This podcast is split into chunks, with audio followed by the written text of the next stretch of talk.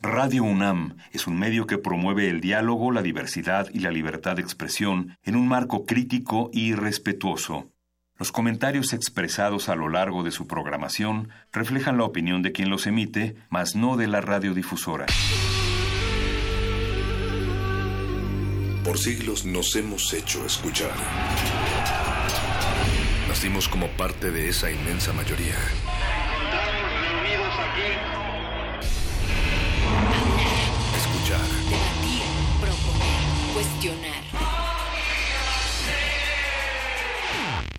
Está en nuestra naturaleza. Seamos instrumentos de conciencia de nuestro pueblo.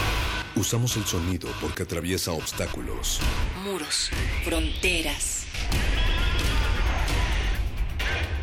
Nosotros somos la resistencia.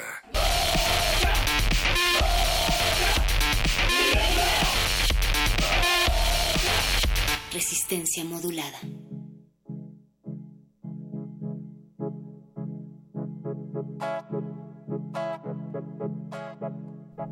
Vaya, pues la Tierra sigue simbrando en escalas más de 100.000 réplicas y un pueblo que en estos momentos resiste los embates del terremoto más potente del último siglo.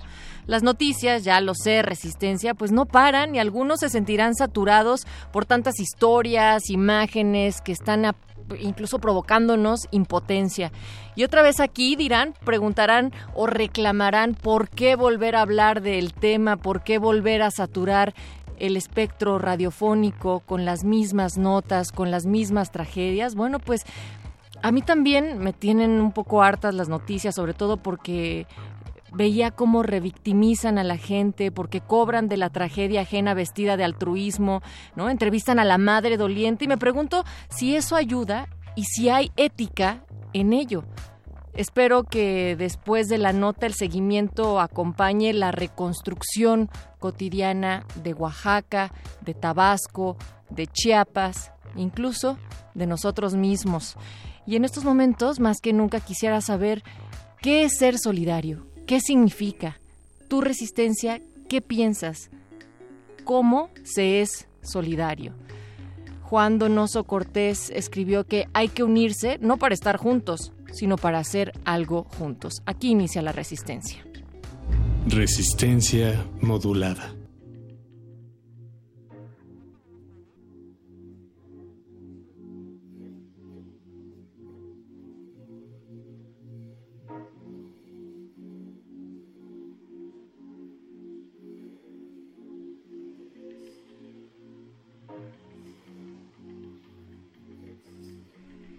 Bueno, pues esta interrogante y muchas otras cosas más que ustedes quieran decirnos, lo pueden hacer llegar a través de arroba R modulada, Facebook Resistencia Modulada o 5547 7690 81. Y esta noche en la Resistencia, del otro lado del cristal, el equipo trabajando para ustedes cada noche, está Oscar en el voice, en la producción ejecutiva, el Betoques también, Don Agus en la consola, Alba Martínez en la continuidad y la Lolui también en la asistencia de producción.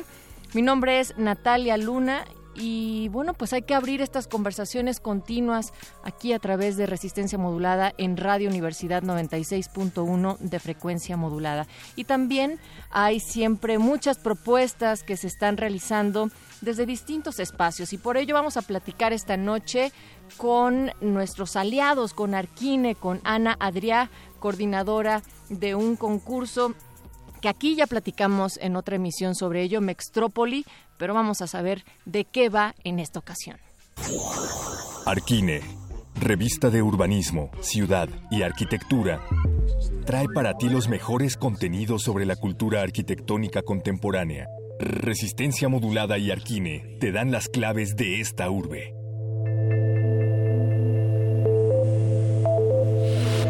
Arquine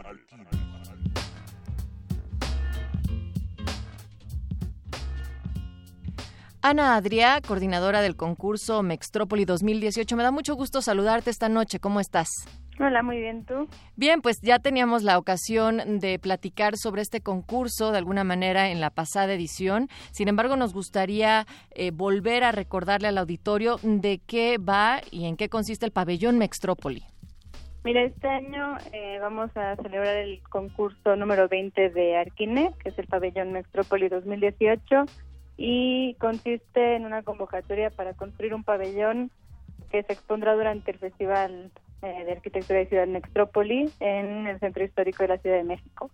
Un pabellón que puede tener una participación muy diversa de distintas instituciones, universidades, pero que en sí, ¿qué está planteando? Es decir, ¿qué vamos a ver en este pabellón, Ana?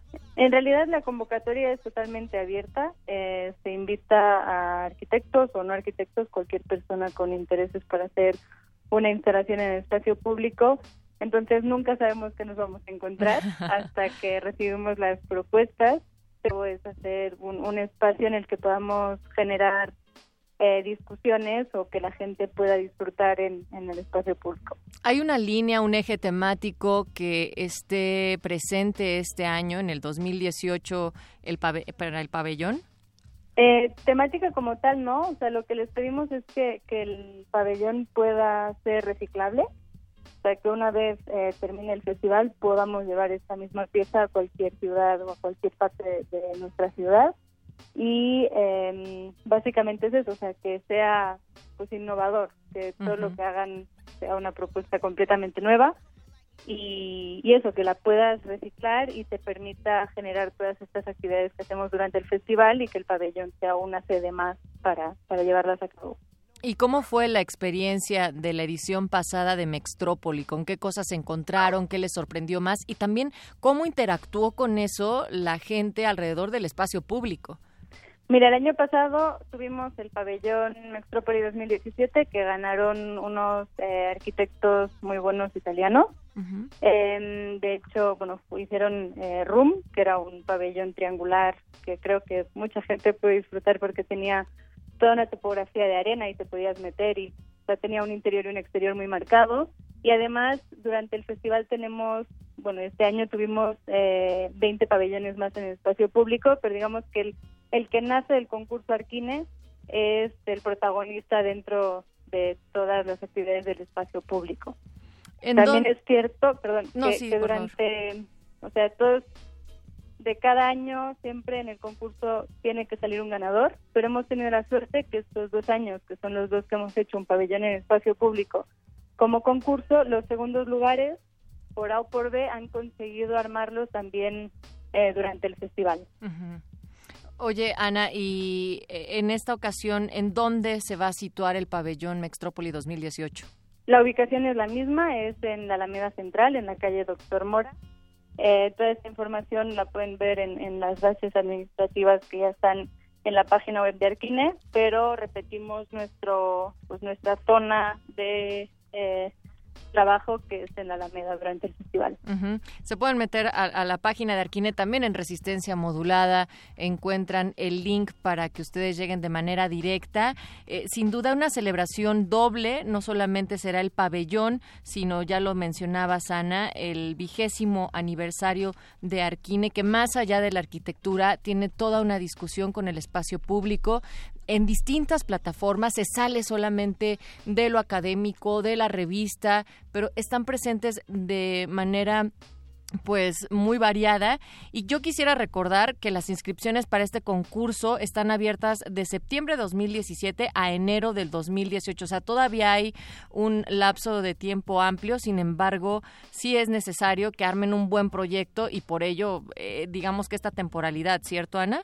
Exacto. La convocatoria eh, para inscribirse empieza el lunes de la próxima semana y hasta principios de enero tienen tiempo para ir planteando qué quieren hacer.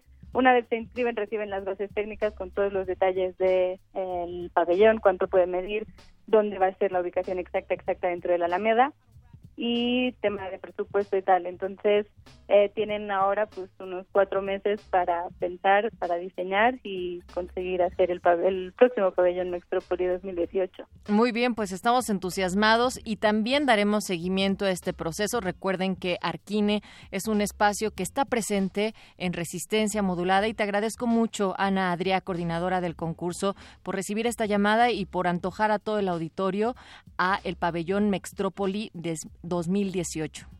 Muchísimas gracias a ti y ojalá se inspire a mucha gente. Venga, nos pues, vemos ahí. Ahí nos vemos y, y, ahí está la convocatoria Resistencia. También revisen nuestras redes. Estamos en Facebook, Resistencia Modulada, arroba R Modulada y también pueden visitar arquine.com diagonal concurso. Resistencia Modulada.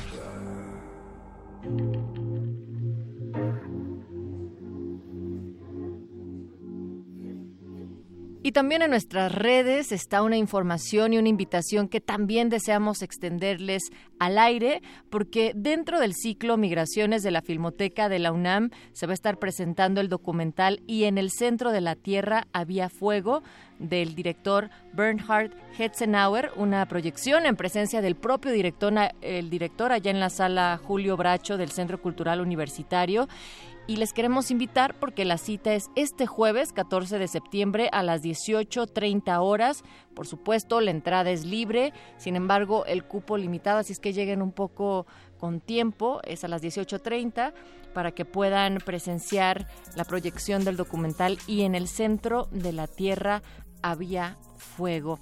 Pues muchas cosas están pasando, Resistance, esta noche en el mundo, qué decir también de México.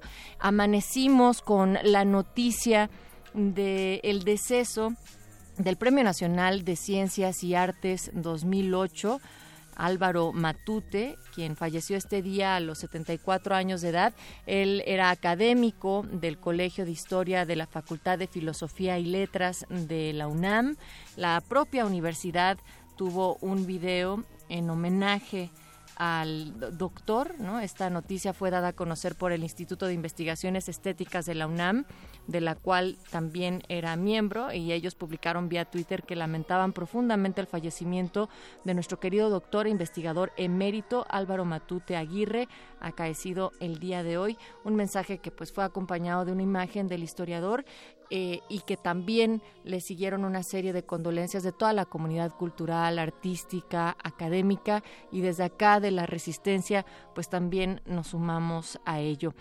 Les invitamos a que se queden con nosotros. Recuerden que nos vamos hasta las 11 de la noche. En unos momentos más, esta cabina empieza a oler a galletita caliente choco galleta, yo creo que traen esta noche los muerdelenguas que van a estar platicando sobre teorías de conspiración. Ya vemos que hay alguien en redes contestando qué teoría de conspiración conoces. Muerdelenguas va a sacar los libros de complot y galletas esta noche acá por Radio UNAM. En el modernísimo vamos a hablar sobre Fiscalía que sirva y el proceso que está llevando en la Cámara de Diputados para analizarlo en compañía de Alfredo Lecona, el periodista, y finalizamos charlando con María Eugenia Chávez, integrante de la Alianza por el Derecho, el Derecho Humano a las Mujeres a Comunicar. Esta es una gran noticia sobre la primera radio comunitaria y feminista en la FM de la Ciudad de México y terminaremos la noche para hablar de las capacidades del plástico porque son grandes y hay tecnologías y usos en el reciclaje de compuestos orgánicos derivados del petróleo para ser analizadas por Alberto Candiani y Fembot. Así es que acá está la resistencia con ustedes. Quédense con nosotros.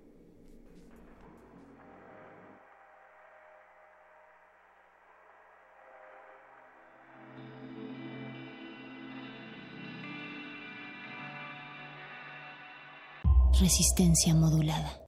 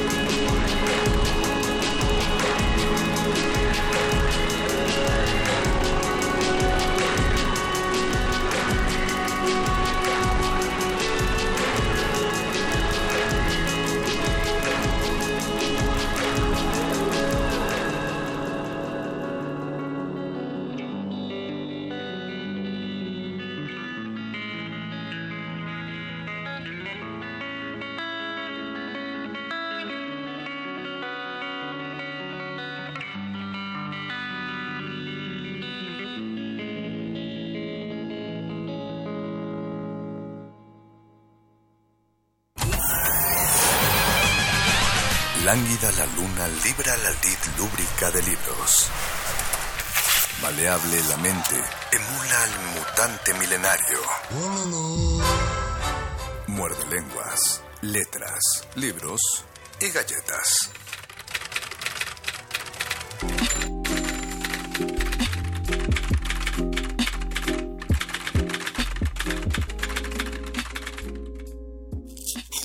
Muerde lenguas. Muerde lenguas. Muerde lenguas.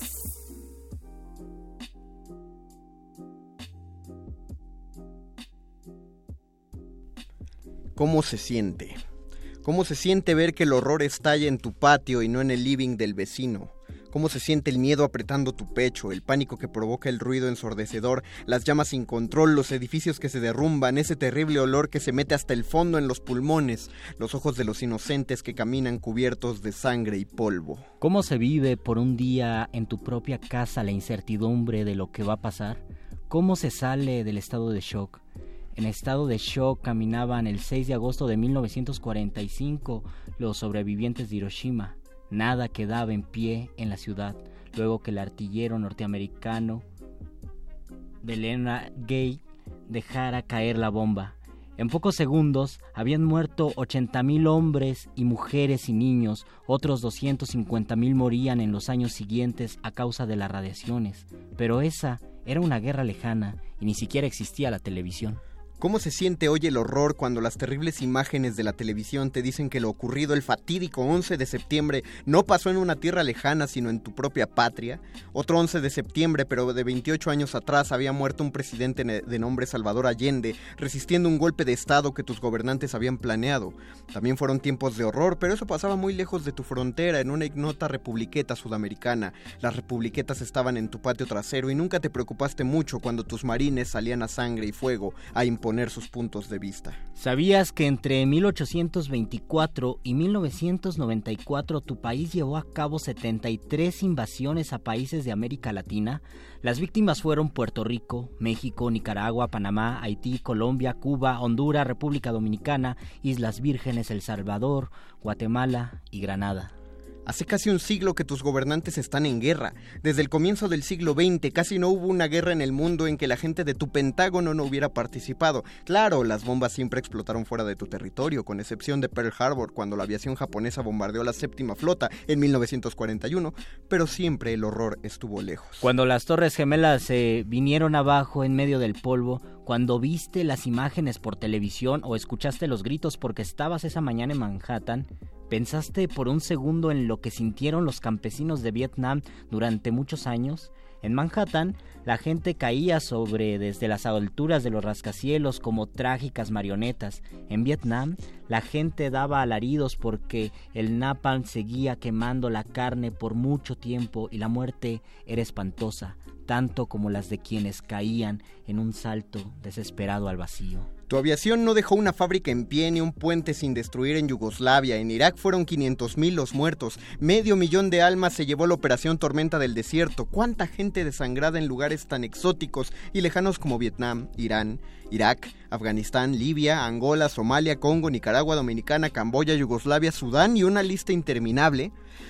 En todos esos lugares los proyectiles habían sido fabricados en factorías de tu país y eran apuntados por tus muchachos, por gente pagada por tu departamento de Estado y solo para que tú pudieras seguir gozando de la forma de vida americana. Hace casi un siglo que tu país está en guerra con todo el mundo. Curiosamente, tus gobernantes lanzan los jinetes del apocalipsis en nombre de la libertad y de la democracia, pero debes saber que para muchos pueblos del mundo, en este planeta donde cada día mueren 24.000 poblaciones por hambre o enfermedades curables, Estados Unidos no representa la libertad, sino un enemigo lejano y terrible que solo siembra guerra, hambre, miedo y destrucción. Siempre han sido conflictos bélicos lejanos para ti, pero para quienes viven allá es una dolorosa realidad cercana, una guerra donde todos los edificios se desploman bajo las bombas y donde esa gente encuentra una muerte horrible y las víctimas han sido en el 90% civiles, mujeres, ancianos, niños, efectos colaterales. ¿Qué se siente cuando el horror golpea tu puerta aunque sea por un solo día? ¿Qué se piensa cuando las víctimas en Nueva York son secretarias, operadores de bolsa o empleados de limpieza que pagaban puntualmente sus impuestos y nunca mataron una mosca? ¿Cómo se siente el miedo? ¿Cómo se siente Yankee saber que la larga guerra finalmente el 11 de septiembre llegó a tu casa? Muerde. Muerde lengua.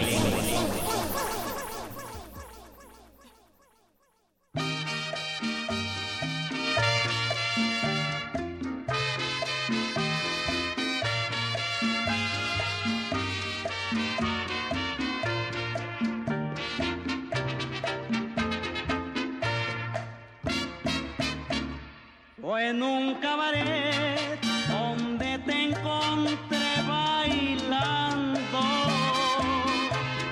vendiendo tu amor al mejor postor soñando. Y con sentimiento noble yo le brindé como un hombre mi destino y corazón.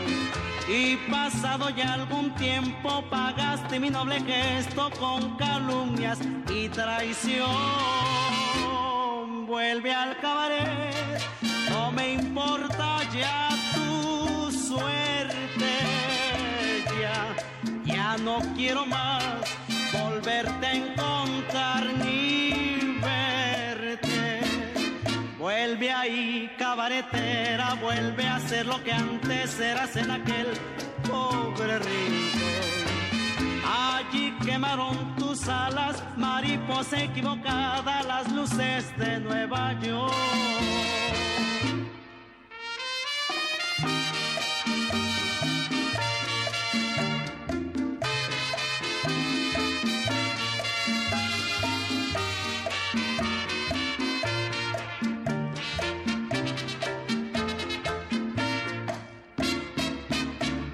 Fue en un cabaret donde te encontré bailando,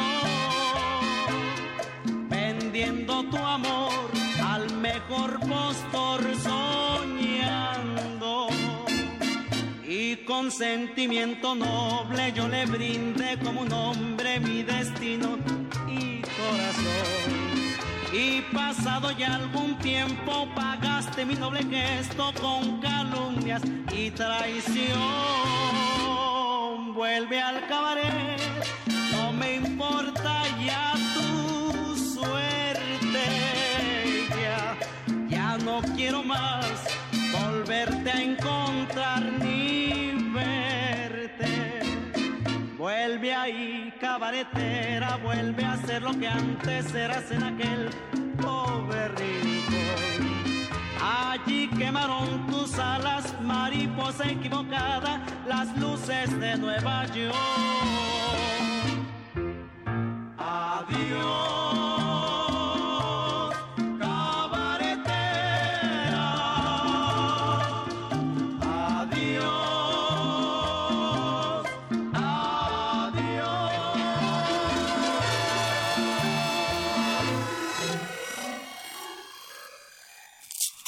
Muerde lenguas. Muerde lenguas. Muerde lenguas.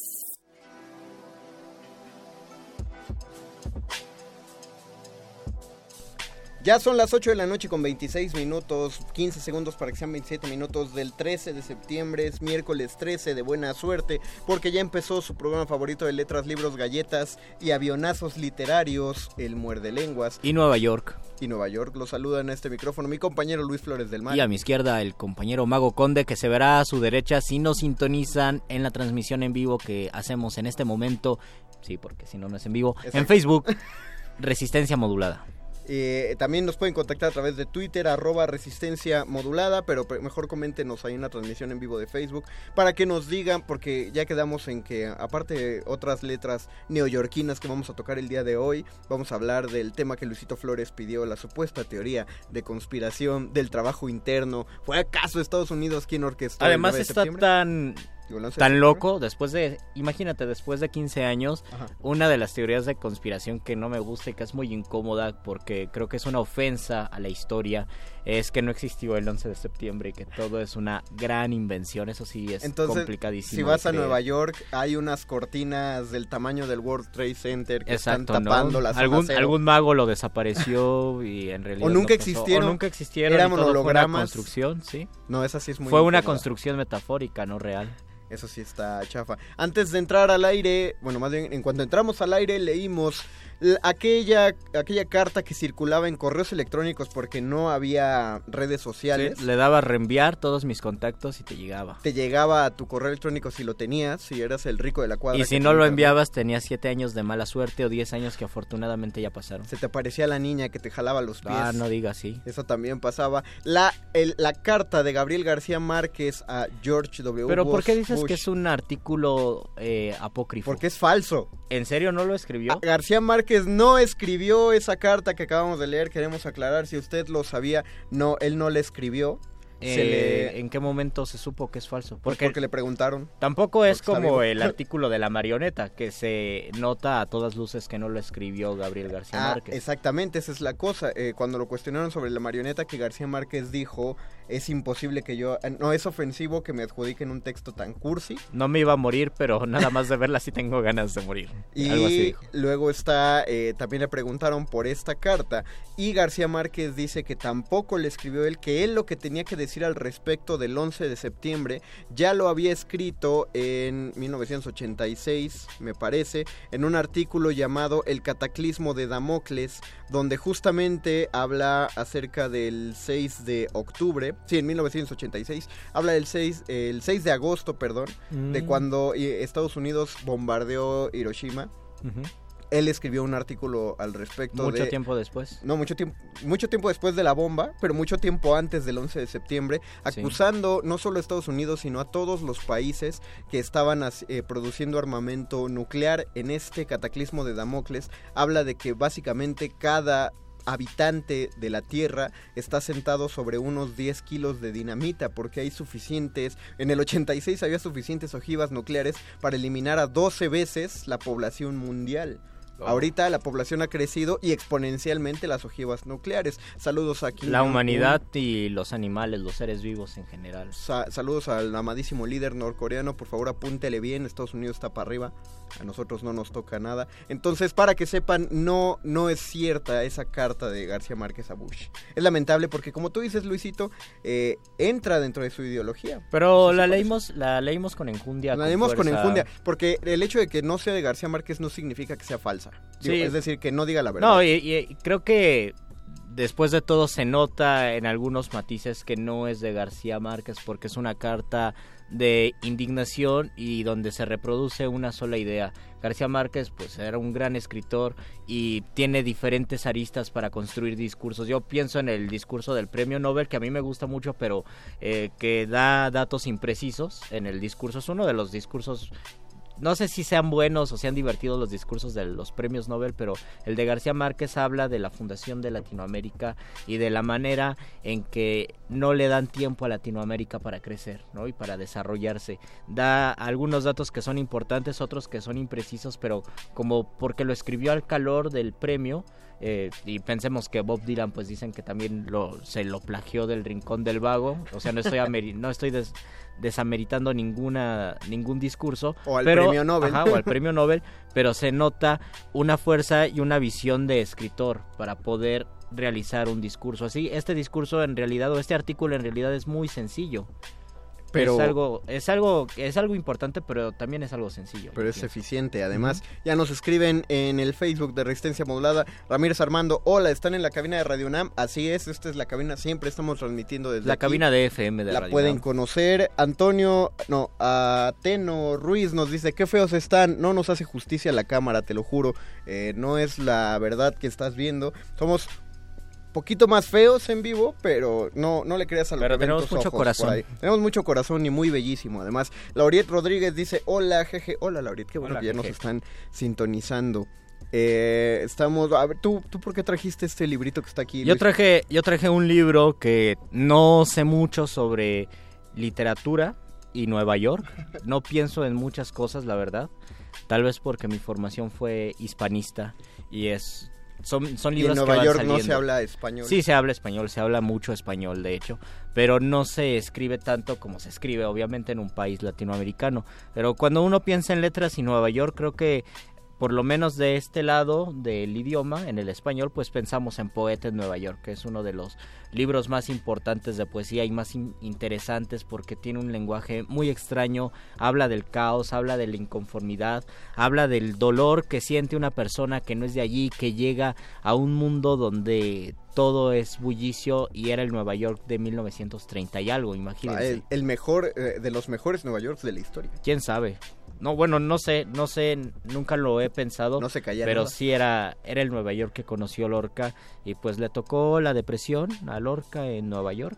Qué triste y le tocó escribir este, este poemario. Tal vez si hubiera sido Lorca un poeta actual nada más se habría quejado en Twitter, esta cosa que es muy buena, pero en ese tiempo no había. Twitter y eh, escribió un, un libro. Pero yo digo que era York. bueno porque era el Nueva York del ragtime y de, de la prohibición, por lo tanto, de la fiesta loca, de las Acaba de pasar la crisis. Acaba de... Bueno, estaba en crisis. ¿Sabías que por eso se inventaron las palomitas en el cine? Ah, ¿por qué? Por la crisis norteamericana, porque no alcanzaba para comer.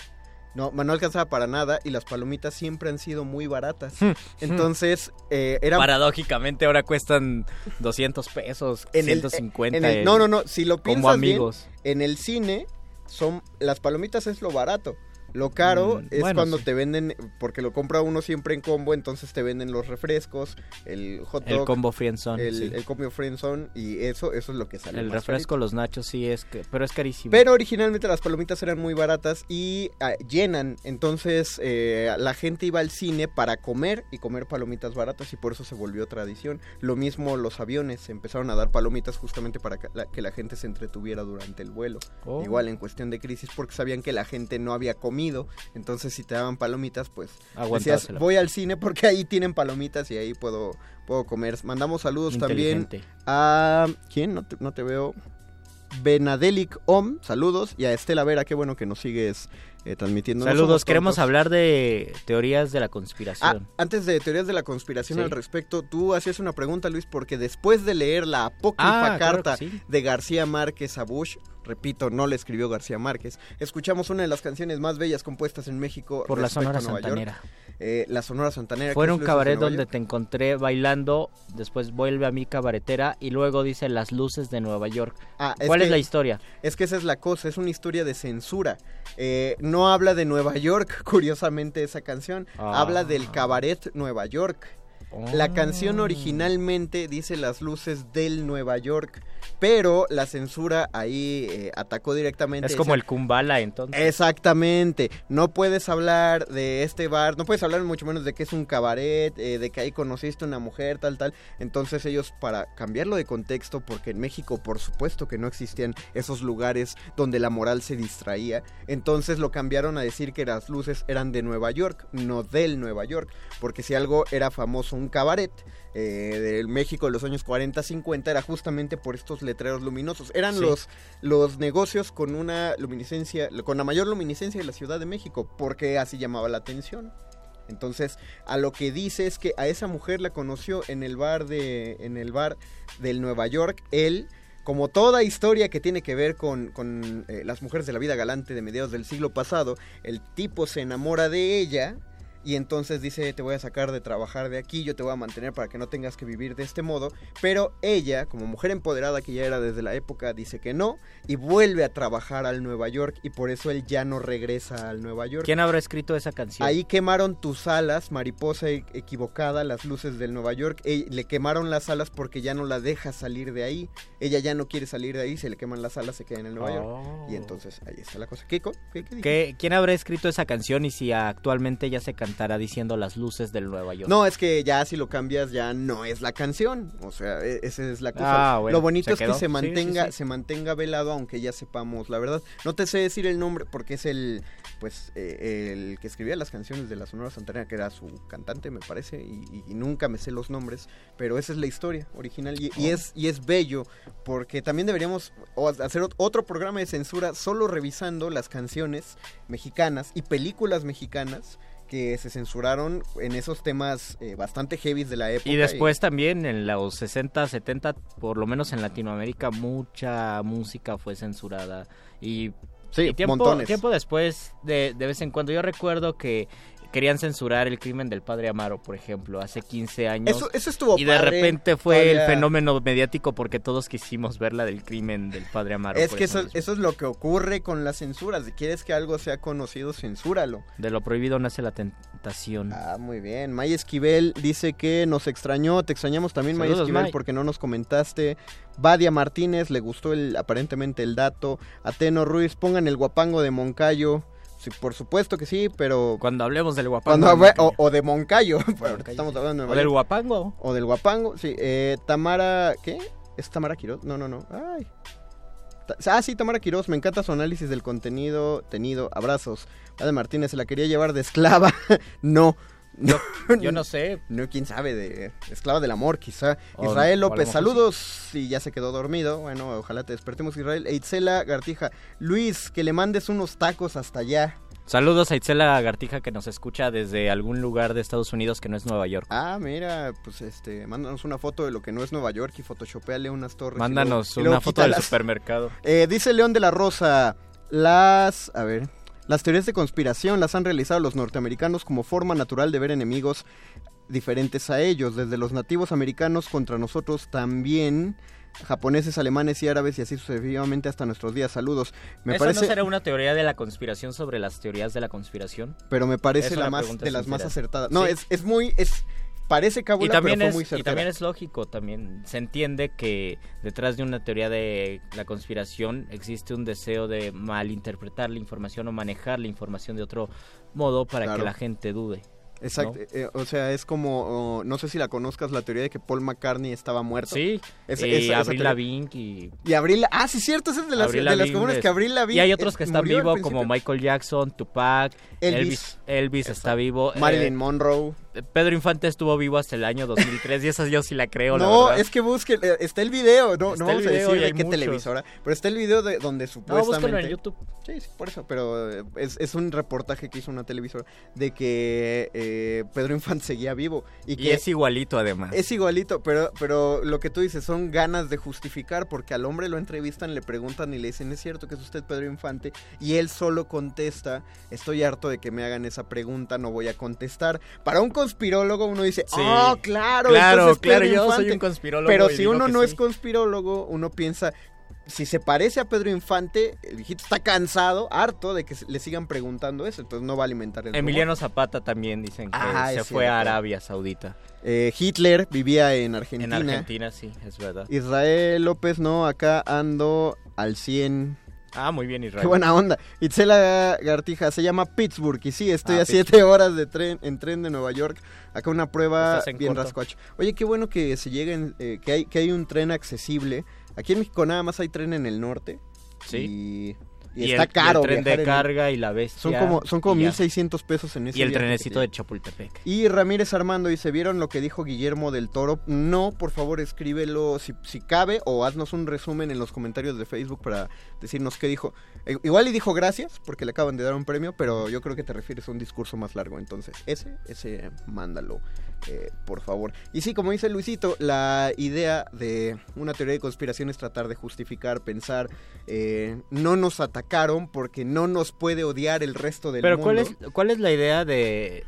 ¿Cuál es la teoría de la conspiración? El tema es que Estados Unidos fabricó ese ataque. Lo que pasa es que ¿No? eh, ¿Esa es una, la idea? una de las cosas que se ve es que él, eh, y salió en los Wikileaks, el dueño del World Trade Center, porque estaba privatizado, no me acuerdo el nombre del señor, pero es uno de esos que tienen cara de señor Burns, porque se Ajá. pudren en dinero. Excelente. Una semana antes había firmado, menos de una semana antes había firmado un nuevo eh, contrato con una aseguradora que protegía al World Trade Center contra ataques terroristas, según dice esto, porque yo no sé si una aseguradora dice, sí, si te bombardean yo te protejo. Y el 11 de septiembre el señor tenía, como era costumbre todos los días, que no me acuerdo qué día de la semana fue, pero era costumbre todos los días el señor Lunes, ¿no? a lunes, tenía una junta en el World Trade Center, ahí para tomar su cafecito con sus inversionistas, y a última hora dijo que no, que se sentía mal y que no llegaba. Y una hora después, ¡pah! cae el primer avión ahí. Cuando las Torres Gemelas caen, en términos pues de dinero, la aseguradora supuestamente tuvo que desembolsar pues el precio del World Trade Center en, en efectivo. Yo desconfío de la teoría porque digo, eh, pensando así en cuestiones de dinero, siempre, y pregúntale a cualquiera, siempre te conviene más tener una propiedad que tener el dinero en físico. Pero esa es una de las teorías. Otra teoría es que el gobierno norteamericano, Bush, ¿Sí? eh, realizó el ataque. Ah, sí, pero es que a- aparte, este señor que tiene el dinero también es uno de los principales inversionistas de una cosita encantadora de Estados Unidos llamada Homeland Security, Oh. que es básicamente los que organizan eh, todo, todo lo que tenga que ver con gringos y armas y, y que no les guste el mundo, eh, se llama Homeland Security. Entonces, son los que eh, orquestan, eh, según Homeland Security, también ha, or- ha O orquestado. sea, había un negocio, supuestamente, allí. Ha- había un negocio del miedo, porque no es necesariamente por dinero, es, es eh, como dicen en B de Venganza, cuando, no sé si has visto B de Venganza, bueno, en B de Venganza se parece mucho a 1984 de Orwell, porque hay una mega pantallota con el primer, eh, el, el primer ministro eh, gobernando sobre todo desde encerrado Ajá. en su en su oficina y le empieza a decir a los policías eh, necesito que liberen criminales que golpeen gente en la calle necesito que haya caos que repartan armas etcétera que la gente tenga miedo y que la gente recuerde por qué nos necesitan Oh. entonces no es solamente el dinero, o sea, eh, en cuestión de la teoría de conspiración, el gobierno norteamericano a través de Homeland, bueno, el gobierno norteamericano dice necesitamos eh, justificar una invasión, otra, a Medio Oriente, como si les Ajá. faltaran sus razones o como si el mundo no supiera que todas son jaladas. ¿no? Esa es la teoría. Es la teoría. Entonces dicen necesitamos eh, hacer un ataque que venga hacia nosotros. Como están con Homeland Security, le hablan a este señor que es el dueño del World Trade Center y dice, ah, pues yo pongo el edificio y pongo los muertos. Al fin, y entonces, ¿cómo me pagan? Pues te pagamos con la aseguradora de tu, eh, de tu edificio. Y entonces dice, perfecto, eh, Estados Unidos jala a la gente de Al Qaeda que son mandados por Osama Bin Laden, que Osama Bin Laden fue entrenado por la CIA para que derrocaran al gobierno imperante en ese momento y entonces todo lo que sabe eh, Osama Bin Laden se lo enseñó a Estados Unidos. Supuestamente todavía tenían el necte, oye Osama, eh, tenemos un par de avioncitos, tú tienes gente, queremos matar aquí, tú tienes gente bien loca que se va a matar con ellos. Y entonces hace esto, papá, papá, papá, tiramos unos aviones, este señor se Y algunos dicen que había explosivos abajo y que por eso las torres caían. si Exactamente, porque alguien decía, oye, pero no sé, en esta teoría, repito, esto es solo una teoría, no es lo que yo creo, pero alguien decía, como tú dices, eh, no, pues de un avionazo no se va a caer una, Una torre, torre, claro. pero se ve espectacular y todo mundo lo va a ver. Ah, bueno, pues cuando le caiga el avionazo, detonamos las bombas de implosión, se caen las torres, no afectamos edificios aledaños porque a esos no los queremos pagar. Ajá. Y entonces ya cuando se caen las torres todo el mundo tiene Oye, miedo qué loco. ¿no? Ya, a ver, ¿verdad? Ya no- Lo que lo chido que Sí, tienen los miedo. conspirólogos es que lo justifican todo y lo justifican bien lo padre. justifican Vamos a oír una canción porque la producción dice que hay gente de Homeland Security acá afuera de la cabina que quiere hablar con nosotros. Entonces, mientras platicamos con ellos, eh, vamos a escuchar una rolita encantadora. Nueva York, Nueva York, el señor Sinatra. Muerde lenguas. Muerde lengua. Start spreading the news. I'm leaving today. I want to be a part of it. New York, New York. These vagabond shoes longing to stray right through the very heart of it.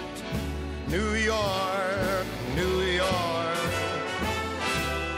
I want to wake up in a city that doesn't sleep and find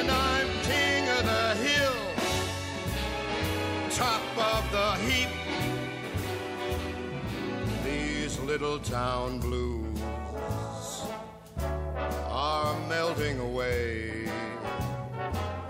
I'll make a brand new start of it in old New York. If I can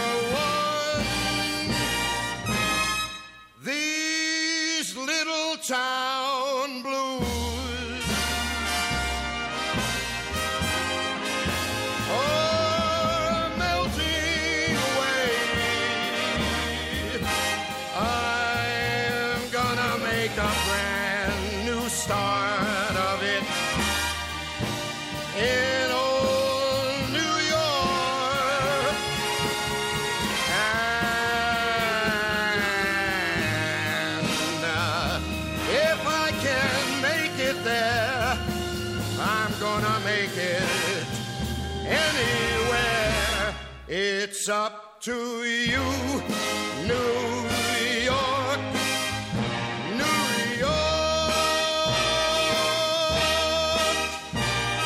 New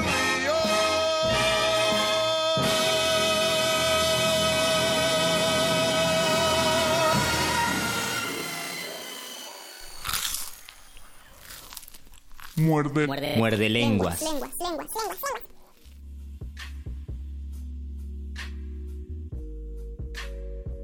Tenemos muchos comentarios, agradecemos muchísimo la participación. Ya nos respondió Ramírez Armando, dice que en Toronto Guillermo del Toro dijo que no le gustaba que Enrique Peña Nieto lo felicitara. Saludos.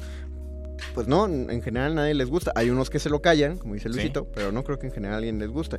Hola, mi chavo, nos felicitan desde Chicago, nos saludan. Saludos, Martín Ortega hasta Chicago. Sinatra apoyó la propuesta 187, vuelve a escribir Armando. A caray. Miguel Ortiz pide New York de Paloma Fate como rola. Eh, está, están circulando ya la producción. Propuesta 187, no dar asistencia médica a inmigrantes, ya hace muchos años.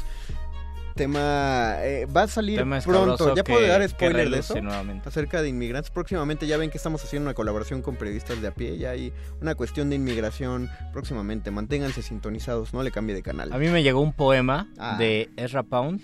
Nos lo manda Órale. Tania, dice que Ah, yo está dije, ¿Ezra Pound te traducido- escribe? No, así me, me lo mandó desde el cielo de la poesía y dice que lo tradujo Salvador Novo, un poema de Nueva York que dice mi ciudad, mi amada, mi blanca, ah esbelta, escucha, escúchame y te infundiré un alma delicadamente sobre el junco, atiéndeme, ahora sé que estoy loco, porque aquí hay un millón de gente aturdida de tráfico.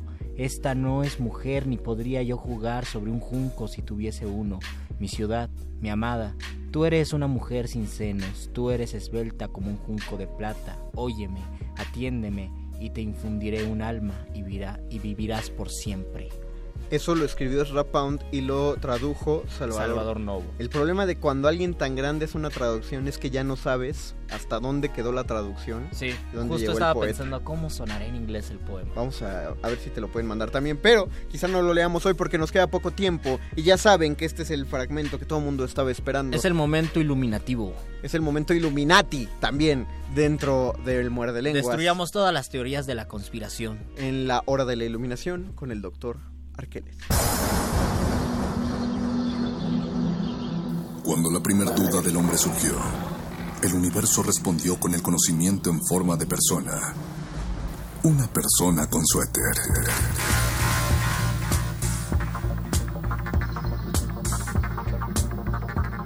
Es la hora de la iluminación con el doctor Arqueles.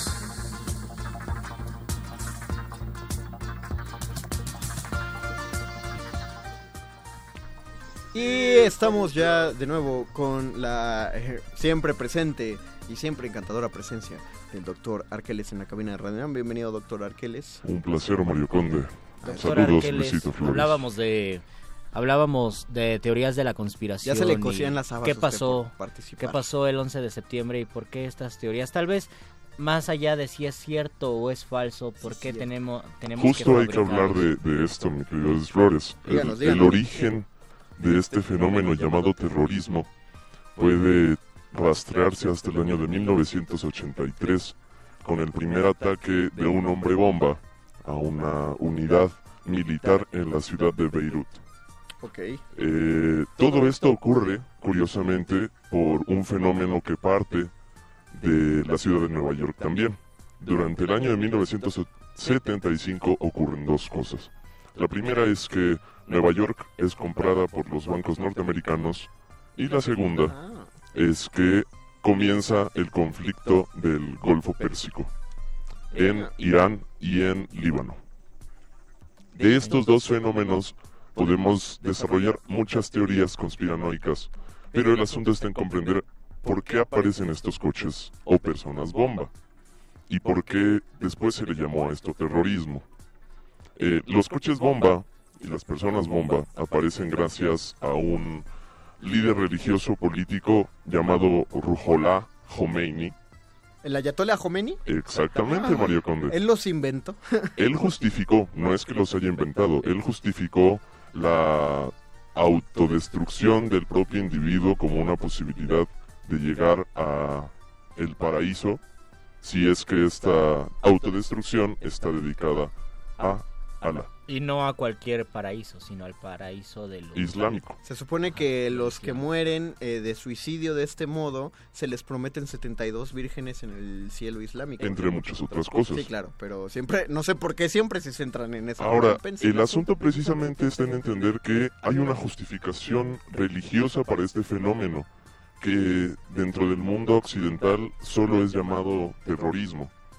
Pero justo nos tendríamos que preguntar qué es esto del terrorismo, mis queridos Y, muchachos. y comentaba Eduardo Nájera, que no dijimos el lunes porque nos llegó tarde el cable, pero él nos dijo que lo malo del 9-11 es que con esa justificación religiosa ahora se satanizaba al Islam. En efecto, y es que esto es lo que pasa. Todo, toda cosa que pueda denominarse como terrorismo es una función sistemática de uso del terror y de la violencia por ya sea sociedades, grupos o incluso los gobiernos para establecer un estado de shock y la promoción de ciertos valores nacionalistas tanto de un lado como del otro en defensa tal vez de un territorio o de una cierta identidad. Un gobierno de miedo. Por medio, Exactamente, ajá, por medio entonces- de tener pánico, de sembrar pánico. Es curioso ver cómo un fenómeno que tiene una raíz completamente religiosa luego se justifica del otro lado del mundo con implicaciones políticas y se le da el mote de que es algo malo.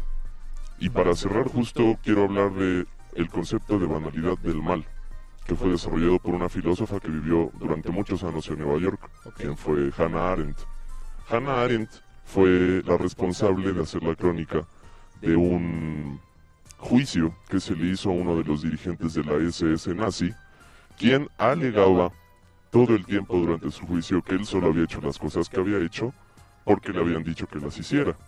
¿Quién? Por lo tanto, alguien. Ah, Y por lo tanto, todo lo que había hecho no era en sí malo, sino nada más la posibilidad de seguir las órdenes de otra persona. Y de esa manera se le quitaba para él el mote de malo. Quien da, la, quien da las órdenes es Yo el solo recibo órdenes, es, yo me lavo las manos, simplemente estoy...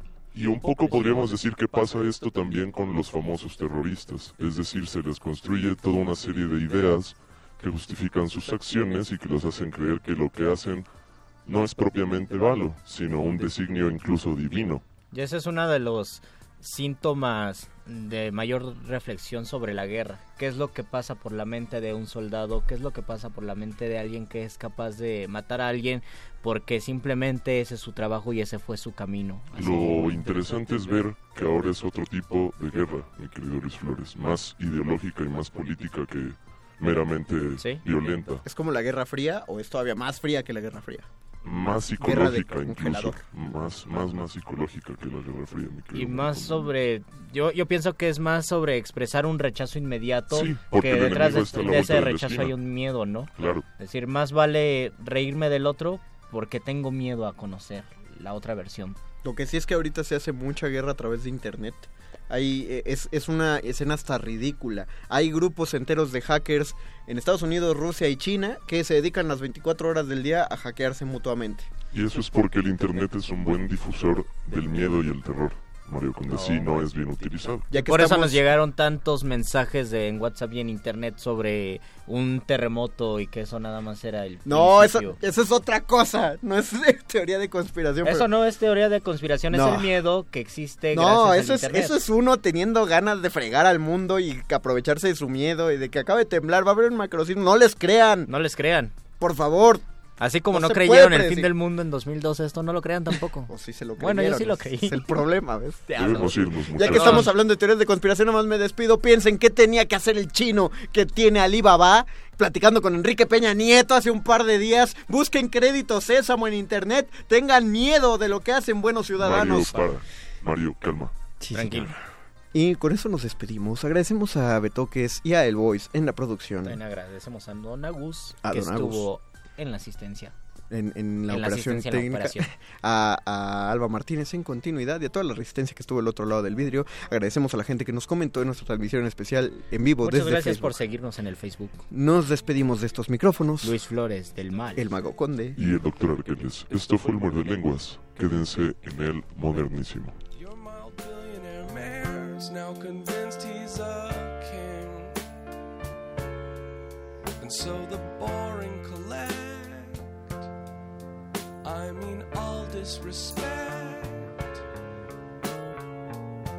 In the neighborhood bars I'd once dreamt I would drink. New York, I love you, but you're freaking me out. There's a ton of the twist, but we're fresh out of shout. Like a death in the hall that you hear through your wall. New York, I love you, but you're freaking me out. New York, I love you, but you're bringing me down. New York, I love you, but you're bringing me down. Like a death of the heart. Jesus, where do I start? But you're still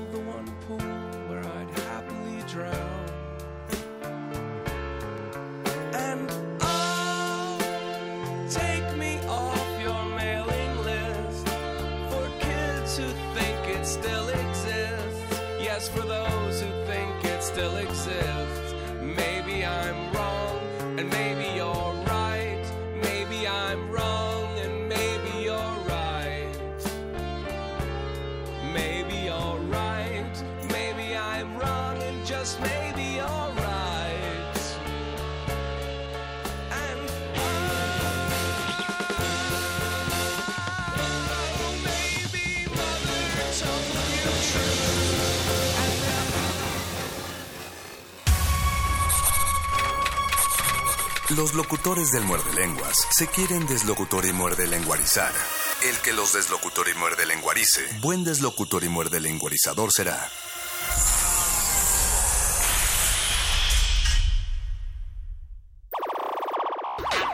Hablar de la paz es complejo, hablar de la paz es complejo. Eh, definitivamente no lo podemos reducir a solamente hablar de ella a través de la violencia o, o de los delitos, sino que estamos hablando de cosas más complejas como el combate a la corrupción, como el combate a la corrupción.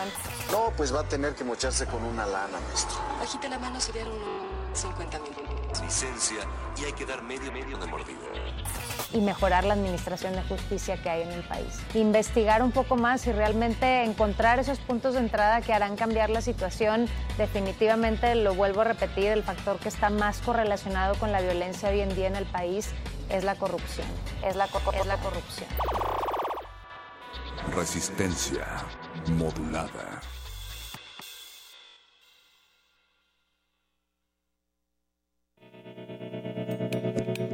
Universidad Nacional Autónoma de México. La Universidad de la Nación.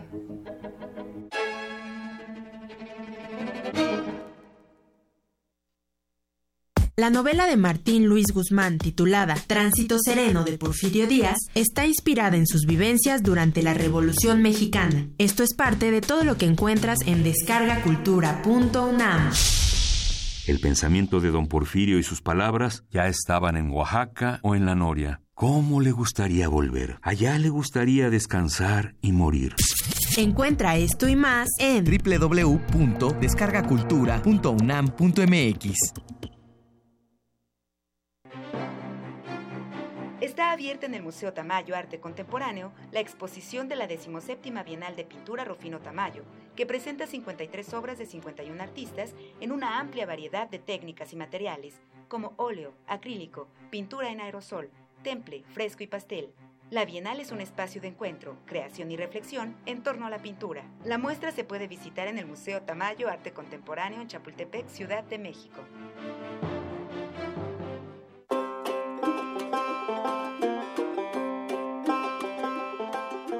En el año 2017, la República de Finlandia celebra sus primeros 100 años de independencia. Con ese motivo, Radio UNAM y la Embajada de Finlandia en México coproducen una nueva serie radiofónica.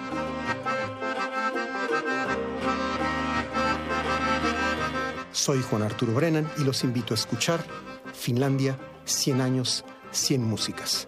Aquí en Radio UNAM FM los martes y los viernes, un poco después de las 10 de la mañana, terminando primer movimiento. Finlandia, 100 años, 100 músicas.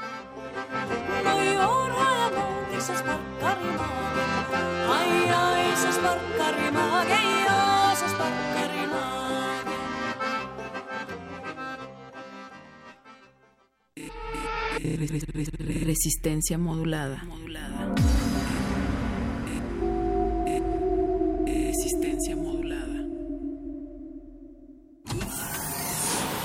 Aquí queremos un mundo en el que quepan todas las familias, voces, Opiniones. mundos. Veo un México de comunidades indígenas. Nos protegemos en muros de cristal para evitar la vigilancia. Si no podemos bailar, entonces no es nuestra resistencia.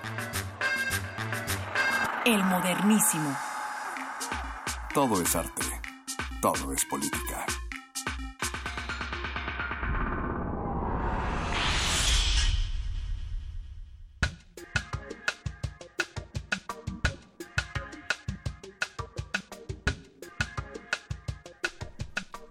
Bienvenidos una vez más a este convite radiofónico llamado Resistencia Modulada. Aquí arranca el modernísimo para hablar de derechos humanos, temas de agenda pública y a la par movernos al ritmo de salvaje pop que les tenemos preparado para esta emisión de miércoles 13 de septiembre.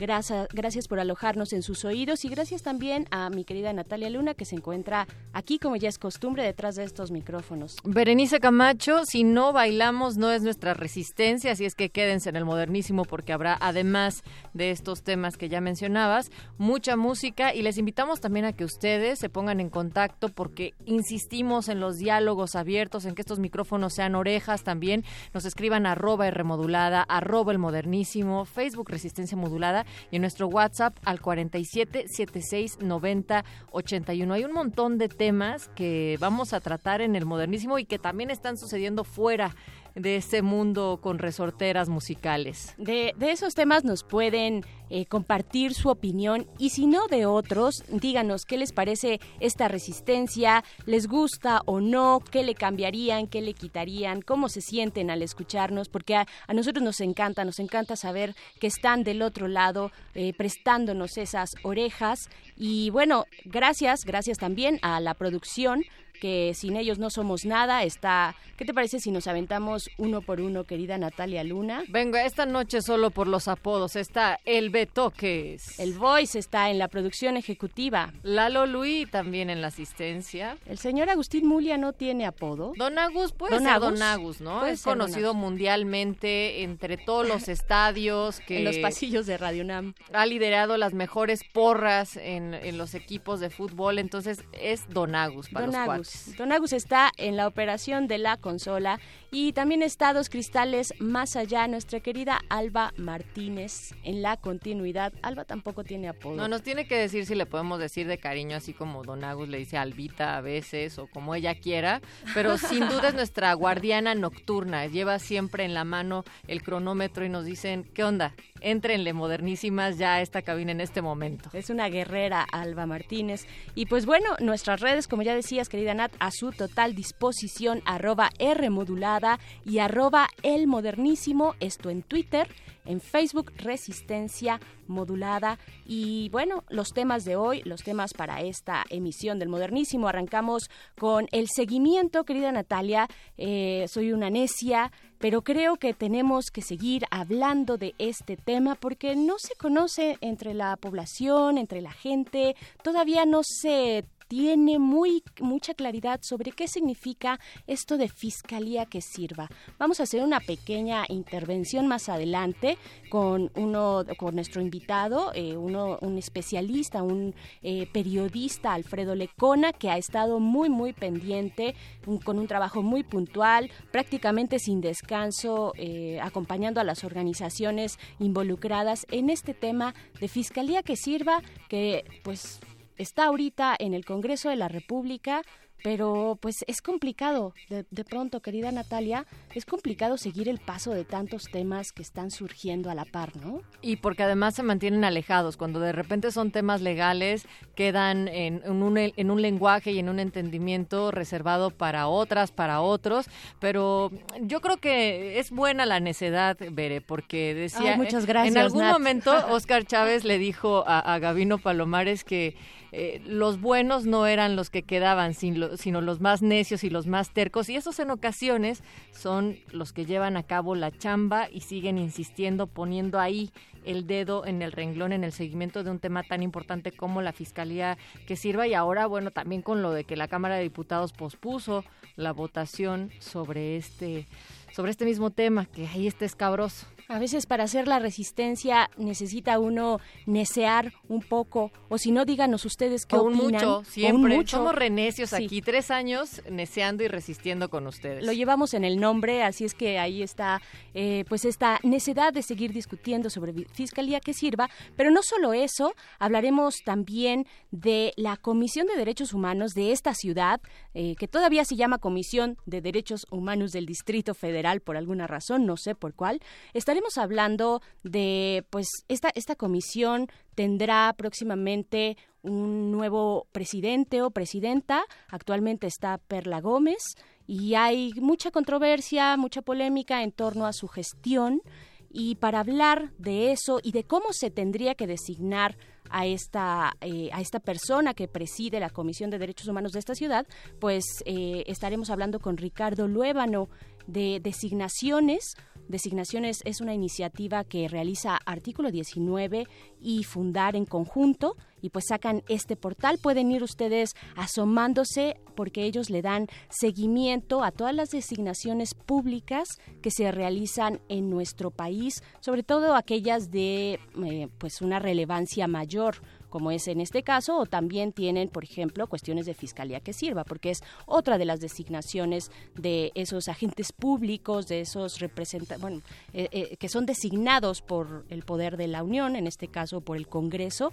Así es que de eso, de eso va también el modernísimo. Y tendríamos que hablar, pero también celebrar a la primera radio comunitaria y feminista en la FM, en la frecuencia modulada de la Ciudad de México, la CIMAC Radio. Para ello conversar Estaremos con María Eugenia Chávez, integrante de la Alianza por el Derecho Humano a las Mujeres a Comunicar y de CIPAM. Y esto es emocionante no solamente por ser la primera radio con perspectiva de género y feminista, sino que también viene a balancear un poco. En momentos hemos platicado sobre cómo las mujeres tenemos una presencia mínima en los medios de comunicación y bueno, estamos ahora ante un medio de comunicación que tendrá estas perspectivas y que además está integrado por la Alianza por el Derecho Humano de las Mujeres a Comunicar. Claro que sí, es muy, muy importante que exista esta oferta, esta oferta en el cuadrante eh, de la frecuencia modulada aquí en la Ciudad de México y por supuesto que se sigan replicando. Hablamos de diversidad también, ¿no? De diversidad de contenidos que finalmente son eh, un derecho, un derecho de ustedes, de las audiencias, tener contenidos variados. Y bueno, ahí está esta propuesta, estaremos hablando de ella. A mí también me emociona mucho, querida Natalia Luna, eh, en cuanto lo vi dije, tenemos que hablar con estas mujeres para ver qué están tramando. Y pues bueno, eso más adelante en el modernísimo. Pero antes y como siempre, un poco de música porque es súper necesario sacudirse estas vibras de pronto que tenemos en la realidad nacional. de estar tan invadidos del presente, hay que mejor echar también ojitos al futuro. Al futuro, y así se llama esta rola de Café Tacuba. Vamos a escuchar esto y regresamos aquí al modernísimo en resistencia modulada. El modernísimo.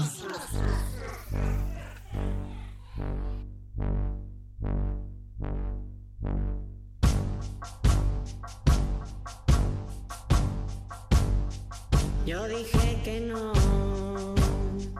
ella dijo sí, yo dije que sí,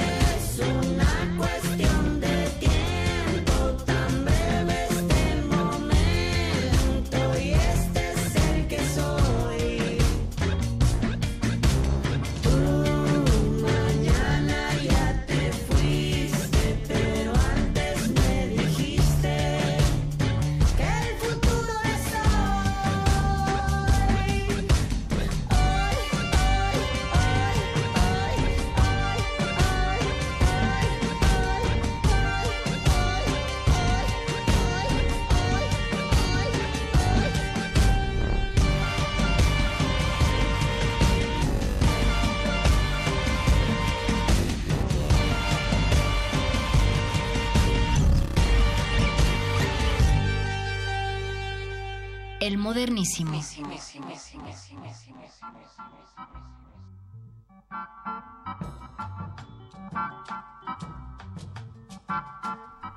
Esto es y sigue siendo el modernísimo en resistencia modulada. Natalia Luna, ya tenemos algunos comentarios en nuestras redes. Nos encanta, nos encanta que nos escriban. Y tú quieres leer los primeros. Pues es que se quedan bien encandilados con los muerdelenguas de que tienen Facebook Live, esa transmisión. Entonces están viendo al gordo y al flaco de la literatura comer galletas y aún así poder hablar ante estos micrófonos. Y entonces nos dice en Twitter Nando, eh, que nos dice que ya está por acá y nos pregunta si tenemos transmisión de Facebook Live. Bueno, pues solo los muerdelenguas la tuvieron, pero vamos a hacer una, seguro. Hay que hacer una, sí, sí, sí, la haremos pronto en el modernísimo y hay que extenderlo a toda la resistencia porque también nos encanta, Nat, nos encanta estar ahí, este, pues compartiendo de esa manera con ustedes porque es bien distinto que ustedes nos puedan, pues puedan ver qué es lo que está ocurriendo acá en la cabina, es una interacción que nos gusta mucho, lo haremos, querido Nando, muchas gracias por tus comentarios y también nos, nos comenta eh, usos rudos, arroba usos rudos en Twitter, nos dice, bien por lo necias, pero el que fue director de la UNAM, rector de la UNAM supongo, es un pro pase automático del fiscal. Ahí está, y nos dice también en la UNAM son necios contra el fiscal con pase automático. Pregunta, ¿por qué Narro es un propriista? Pues sí, esas cosas pasan en eh, pues la pluralidad de las de las ideas de las tendencias políticas y que no necesariamente estemos de acuerdo pues eso ocurre. Pero aquí estamos también para debatir esas ideas y ya tenemos en nuestra línea querida Natalia Luna eh, pues este proyecto que ya les empezábamos a comentar. Tenemos a María Eugenia Chávez. Ella es integrante de la Alianza por el Derecho Humano de las Mujeres a Comunicar y de CIPAM. Ella nos va a presentar la primera radio comunitaria y feminista de la FM en la Ciudad de México. Querida María Eugenia, bienvenida, buenas noches. Hola, ¿qué tal? Buenas noches. Un gusto estar con ustedes. El gusto es nuestro, María Eugenia, y decíamos que, bueno, tiene un gran mérito y un logro. Primero hacer radio, radio pública, después más si esto se convierte en una radio comunitaria, pero feminista en la FM y en la Ciudad de México. ¿Cómo se generó esta iniciativa, las alianzas, pero sobre todo también el proceso de concesión?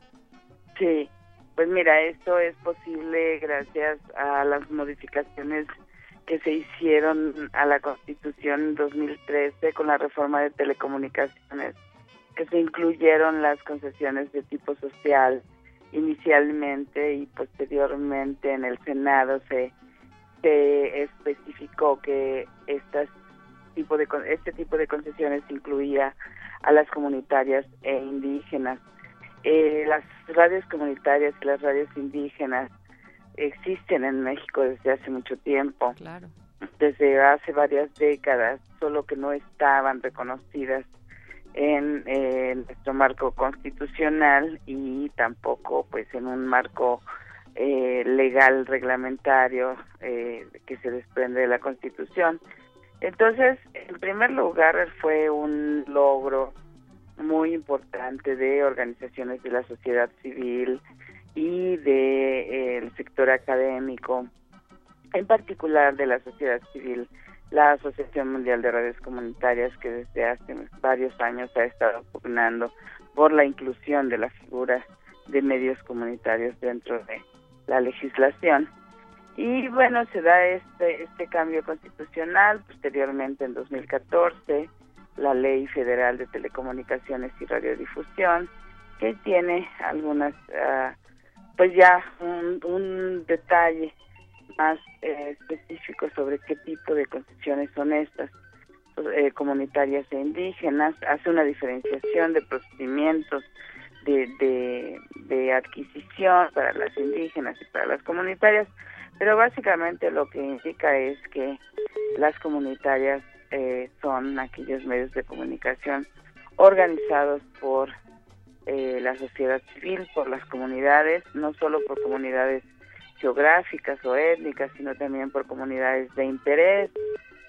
Y en ese sentido, pues ah, nosotras también hemos estado trabajando desde hace varios años en, en, la el acceso de las mujeres a los medios de comunicación, particularmente CIPAM, mi organización que tiene 20 años eh, pensando y soñando con este tipo de, de radio. Y finalmente se hace posible eh, gracias a estos cambios en la legislación eh, pues tomamos como la, la iniciativa pensamos que era un momento adecuado y oportuno porque además eh, se sumó un factor importante que tuvo que ver con la eh, una nueva normativa que emitió el Instituto Federal de Telecomunicaciones respecto de la separación en kilohertz de las frecuencias en la banda FM. Claro. Es eso que significa pues que en lugar de que cada frecuencia esté separada con 800 kilohertz, pues ahora está estará separada en 400 kilohertz. Eh, esto no significó estrictamente que las las frecuencias se duplicaron, pero sí fue un momento muy importante el que el instituto haya determinado que de las frecuencias que se liberaran en la Ciudad de México, eh, cuatro iban a quedar dentro de la reserva del espectro que también estableció la ley que se iba a reservar en todas las zonas de cobertura del país un 10% del espectro para comunitarias e indígenas. Esto pues sucedió en la Ciudad de México de manera muy afortunada en una mm, ah, una interpretación de la ley bastante adecuada eh, eh, y favorable por parte del IFT haciendo esta reserva y entonces pues posibilita que haya eh, cuatro frecuencias para este tipo de medios en el Valle de México, es decir, no en la Ciudad de México únicamente, sino incluye eh, Ciudad Neza, Valle de Chalco, eh, es decir, todo el Valle de México. Eh, de estas cuatro eh, frecuencias, pues ya se otorgaron una en, en Ciudad Neza, otra en Valle de Chalco y esta acá en Ciudad de México, que es la de la Alianza por, de- eh, por el Derecho de las Mujeres a Comunicar. Dentro de este espectro radiofónico, querida María Eugenia Chávez, eh, pues cómo ves tú la participación de las mujeres, cómo está su balance respecto a la perspectiva de género en la radio que escuchamos no solo en la Ciudad de México, sino ya lo dices también en la zona conurbada, en todo el valle. Eh, ¿cómo, ¿Cuál es el balance que hacen ustedes? Pues mira, no, eh, lo, que nosotros vemos es que hay el- el- los medios de comunicación están permeados de estereotipos de género Claro. y no solo de estereotipos, sino de violencia eh, de género. Hay, bueno, algunos casos concretos que sucedieron en el mismo Radio Nam, eh, algún ahora que está en, en debate los comentarios de un, uno de los conductores de un programa en MBS. Entonces, lo que creemos es que mm, la, la, la situación de, de los estereotipos, de, de la imagen de las mujeres eh, como objetos sexuales o incluso el, el ejercicio de la violencia verbal en los medios es, es muy fuerte y que eh, es necesario hacer un contrapeso a toda esta mm, situación porque los medios de comunicación comerciales no están sujetos a cumplir con eh, ciertos eh, pues parámetros o ciertos indicadores de que estén favoreciendo la eliminación de la violencia, por ejemplo, de que estén favoreciendo la igualdad entre hombres y mujeres, aun cuando la Ley Federal de Telecomunicaciones y Radiodifusión lo establece en varios de sus artículos, que también nos parece un logro que eh, nosotras como Alianza por el Derecho Humano de las Mujeres a Comunicar estuvimos trabajando eh, cuando estaba a discusión la ley y sí logramos que se eh, mencionara en varios de los artículos que era necesario que los medios de comunicación trabajaran para eliminar la violencia hacia las mujeres.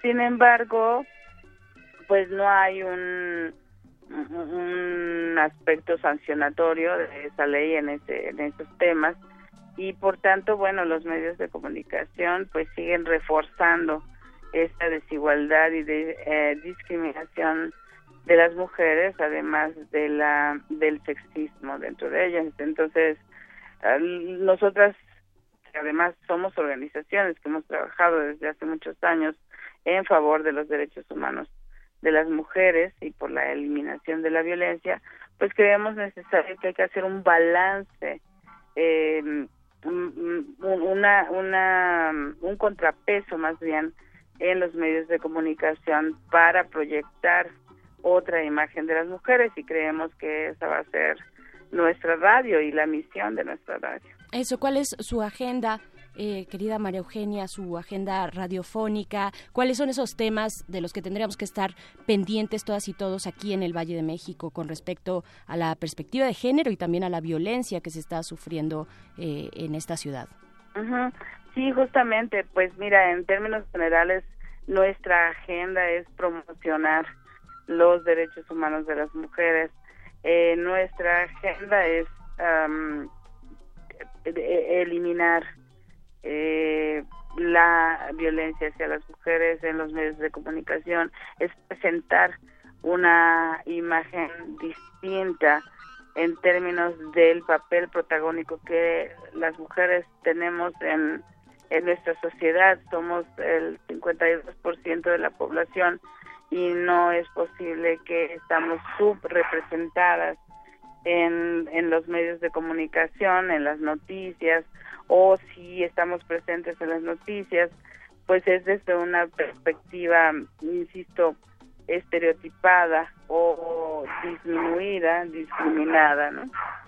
Maru, y, y en este sentido, em, pues, ¿cuándo van a arrancar las transmisiones? ¿Dónde se podrán escuchar? Para ver y poder, sobre todo escuchar, por supuesto, la agenda radiofónica que tendrán en esta primera radio comunitaria y feminista. Pues mira, eh, la, la concesión fue aprobada por el Pleno del Instituto Federal de Telecomunicaciones el 23 de agosto pasado. Aún no nos hacen entrega del título de concesión. A partir del día en que nos, entre, nos lo entreguen, tenemos seis meses para eh, instalarnos. Y eso pues incluye un, un proceso que por supuesto requiere de de recursos económicos para la compra de todo el equipo, para los estudios técnicos que se necesitan, la zona de cobertura, etcétera. Nosotros creemos y queremos eh, que estar funcionando antes del plazo de seis meses, pero pues estamos trabajando justamente en eso, aún antes de que se nos entregue el título, para poder salir al aire lo más pronto posible. Y eso estaremos esperando, querida Maru, María Eugenia Chávez, de esta Alianza por el Derecho Humano de las Mujeres a comunicar con esta pues buena noticia que esperemos eh, pronto, pronto ya podamos escuchar y sintonizar a la primera radio comunitaria y feminista en la FM del Valle de México. Eh, por lo pronto te agradezco mucho y estaríamos ahí pendientes de cuando inauguren y por supuesto eh, siguiendo y ojalá podamos charlar en ese momento también con ustedes. Muchas gracias. No, muchas gracias a ustedes. Muy bu- buenas noches. Pues recuerden, 106.1 de la frecuencia modulada, ahí es donde va a estar. Ahí es donde va a estar. Ahí estaremos. Pues muchas gracias, María Eugenia. Gracias y saludos a la audiencia. Un abrazo para ti. Y nos vamos, nos vamos con algo de música. Eh, pues sí, la exigencia sigue, el tema de la inseguridad, de la violencia de género en esta ciudad, en el Valle de México, como ya lo decía María Eugenia, pues es persistente, continúa y hay que seguir hablando de él. Vamos con una canción que lo retrata bastante bien, ya saben que aquí nos gusta el salvaje pop. Esto es de Rebecca Lane, la canción se llama Ni una menos, sonando aquí en El Modernísimo. El modernísimo. Ajá.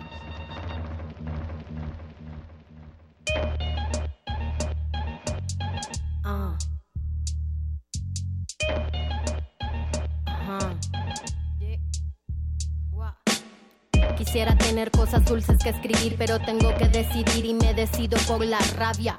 Cinco mujeres hoy han sido asesinadas y a la hora por lo menos 20 mujeres violadas. Eso que solo es un día en Guatemala, multiplícalo y sabrás por qué estamos enojadas. No voy a andar con pinzas para quien no entienda que esto es una emergencia y estamos preparadas. No soy pacifista, no me exijan cosas que no ofrezco. No pedí un pedestal ni lo merezco. Soy como las otras hartas de andar con miedo agresiva porque es la forma en que me defiendo. No tengo privilegio que proteja este cuerpo en la calle. Creen que soy un blanco perfecto, pero soy negra como mi bandera y valiente en nombre mío y en el de todas mis bisabuelas. La curandera que murió de tantos golpes porque el hombre que la amaba realmente la odiaba. La otra que fue abandonada con un hijo y cuando se enfermó tuvo que mandarle un hospicio. Esto va por mí porque a los 15 años me atravesó la cara un golpe desde su mano. Porque ningún humano se hizo presente el día que un delincuente me dejó el pezón marcado. Esto va por la niña de 9 años obligada a un embarazo porque la violó su hermano. Una niña sin derechos porque el clero considera que el aborto es peor que lo que le han hecho. Me remito a los hechos, no voy a explicarle con dibujos a ningún macho de esos que creen que con su intelectualidad nos van a venir a educar sentados en sus privilegios. No tengo privilegio que proteja este cuerpo en la calle, creen que soy un blanco perfecto, pero soy negra como mi bandera y valiente en nombre mío y en el de todas mis bisabuelas. Ah. Cuéntanos bien, en las calles somos miles desde México hasta Chile y en el planeta entero. En pie de lucha porque vivas nos queremos, no tenemos miedo, no queremos a ni una menos. Díganme loca, histérica y exagerada, pero hoy canto en nombre mío y el de todas mis hermanas. No nos acusen de violentas, esto es autodefensa, estamos en resistencia, ya no somos indefensas. No. Ah, ah.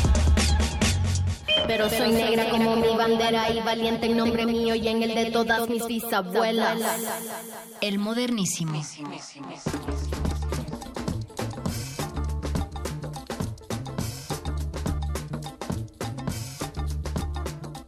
Arroba R modulada, también arroba el modernísimo.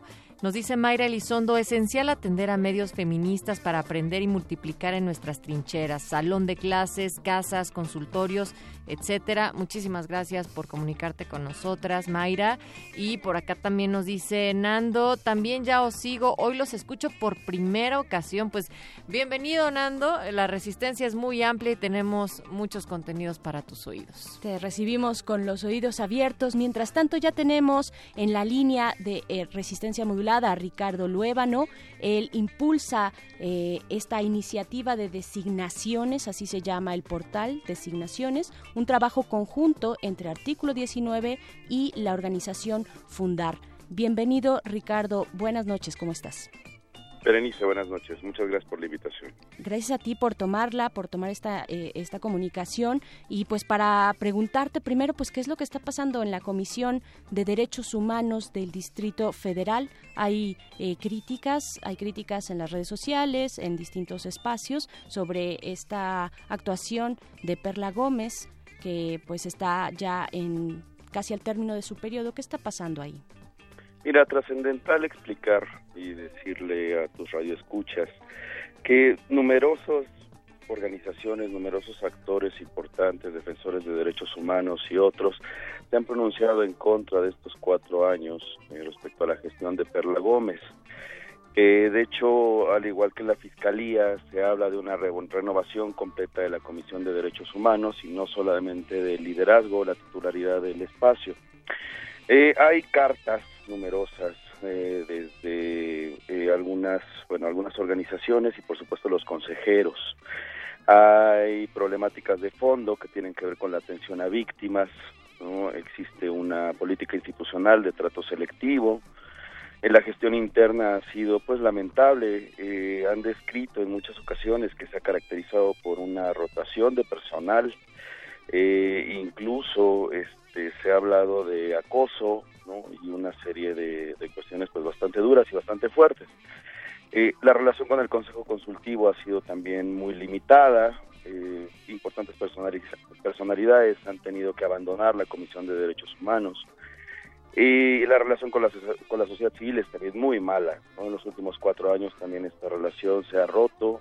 Y bueno, como tú sabes, pues la sociedad civil, la academia y diferentes personas que al final siempre están al frente de estos difíciles procesos que son la defensa, la protección, la promoción, el interés en la garantía de los derechos humanos, pues se han- la han abandonado, ¿no? Definitivamente ha dejado de ser un espacio eh, que, que generaba antecedentes, que generaba eh, la norma, al menos para las otras comisiones de los otros estados, ¿no? Y por último, una cuestión tremenda que es también una relación con el gobierno muy cercana, eh, entendiendo que la Comisión de Derechos Humanos pues debe ser un espacio autónomo. Claro. Eh, Ricardo Luébano te saluda Natalia Luna esta noche. Eh, Hola, Natalia. Quisiéramos también entender cómo entonces es que se da un proceso de designación, digamos, de la persona que en este caso se encargará de presidir la Comisión de Derechos Humanos del Distrito Federal. Ah, ¿cómo, bien, ¿cómo va a ser el proceso? El proceso es eh, dentro de la Asamblea Legislativa del Distrito Federal, eh, la Comisión de Derechos Human- Humanos dictamina quién será la presidenta de la comisión, probablemente a partir del 17 de octubre, eso es lo que nos dice el calendario, ¿no? Eh, se, se ha planteado entonces que la publicación de la convocatoria fue este 5 de septiembre, que del 5 al 14 de septiembre pues se recibirán los documentos, o sea, hasta el día de mañana se recibirán las eh, a los aspirantes y a la par también es importante destacar que no solo son los aspirantes, sino también hay un grupo ciudadano de observadores eh, que van a permanecer dentro del espacio eh, y que también evaluarán de alguna forma estos perfiles, ¿no? Es trascendental destacarlo y también hasta el día de mañana pueden incluirse eh, dentro del proceso. El 18 de septiembre habrá una publicación de la lista de los aspirantes y para el 27 de septiembre pues tendrá la habrá una recepción de opiniones. Esto es importante porque la ciudadanía, los periodistas, etcétera, pueden eh, destacar o decir algo sobre las personas que estarán en ese momento en la vitrina pública, ¿no? Y ¿Eso al en final, algún pues, la etapa más importante, Sí. perdón. Eso en, en algún espacio en particular, porque igual es eh, muy importante puntualizarlo, desde dónde la ciudadanía se puede sumar a esto tan importante que estás diciendo.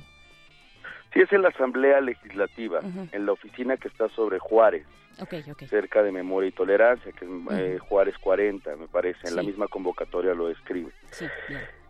Y del 28 al 6 de octubre, pues será la entrevista a las y los aspirantes ¿no? que quieren per- pertenecer a la presidencia de la Comisión de Derechos Humanos. Y en ese sentido, Ricardo, ¿cuál es el perfil que tendría que tener eh, el próximo designada de la ombudsperson? Pues bueno, es una persona con una capacidad probada, evidentemente una experiencia. Hay, es un perfil muy amplio. Pensar en una, en una o en un ombudsperson de la ciudad, pues tiene características, la verdad, eh, prístinas, ¿no? De una persona intocable casi. Eh, al final es es quien defiende al pueblo, quien, quien debe estar del lado de las víctimas. Y esto incluye pues un conocimiento amplio en materia de derechos humanos, evidentemente, pero también de la administración de una eh, de un organismo que tiene un presupuesto importante y un número de personas considerable, eh, que debe tener una agilidad en su actuar y que debe también conocer muy bien el diseño de la política pública a la, a la administración pública y por supuesto tener redes con todas las organizaciones eh, o con gran parte de las organizaciones que trabajan en la Ciudad de México, que por supuesto no son pocas, ¿no? Eh, al menos eh, en contacto, o yo he tenido contacto con unas 70, 75 organizaciones que están interesadas en el proceso. Y eso son solo organizaciones de la sociedad civil. Ahora tenemos que entender que la ciudadanía eh, en la Ciudad de México es muy activa. Y hay muchas otras personas también, eh, colectivos de vecinos, personas, incluso una cantidad importante de víctimas que también están muy interesadas en el proceso. Sin duda es un reto, es un reto pues quien llegue a ocuparse de esta Comisión de Derechos Humanos, precisamente por lo que nos comentas Ricardo, pues por esta efervescencia eh, pública, política de la, eh, de la cual se caracteriza pues la población de aquí, de esta ciudad, eh, y pues por lo pronto estaremos ahí pendientes de cómo va avanzando este proceso de designación yo los invito, invito a la audiencia a que pues se asome a este portal de designaciones donde tienen no solo pues seguimiento a esta designación, la de eh, pues la siguiente ombudsperson, sino también a otras más que son bastante interesantes. Mientras tanto te agradezco Ricardo Luébano de Artículo 19 y designaciones. Muchas gracias. Muchas gracias. Solo me gustaría decir un comentario Por final. supuesto. Eh, agradecerle también a la Asamblea Legislativa por el espacio que le ha dado a la ciudadanía. La verdad es que ha habido una apertura considerable desde la convocatoria hasta la posibilidad de incluir este grupo de observadores ciudadanos. Eh, ha, sido diferentes bancadas las que nos han las que nos han abierto las, las puertas, pero especialmente eh, Morena, el Partido Humanista y el PRI han abierto las puertas en todos los sentidos y siempre hay que destacarlo, ¿no? Sí. Porque es muy complicado a veces llegar a estos espacios y que también ellos tengan confianza en la ciudadanía, aunque sería una obviedad, generalmente no es así. Pero sí, es muy importante destacarlo, qué bueno que haces este punto, eh, te, te detienes en ese punto y pues muchísimas gracias por el momento, querido Ricardo Luébano, un abrazo y pues muchas gracias por este trabajo que están haciendo en el portal de designaciones. Muchas gracias. Hasta luego. Pues nos vamos, nos vamos con algo de música porque ya está nuestro invitado aquí. Recuerden que no vamos a soltar ¿Otro? el tema, no vamos a soltar De el tema de fiscalía que sirva, es la necedad de la resistencia. Nos vamos con algo de el Mexican Dopweiser. Esto es la gran ciudad, ya que estamos hablando pues precisamente de esta urbe gigantesca que amamos y a veces odiamos al mismo tiempo. Seguimos aquí en el modernísimo. El modernísimo.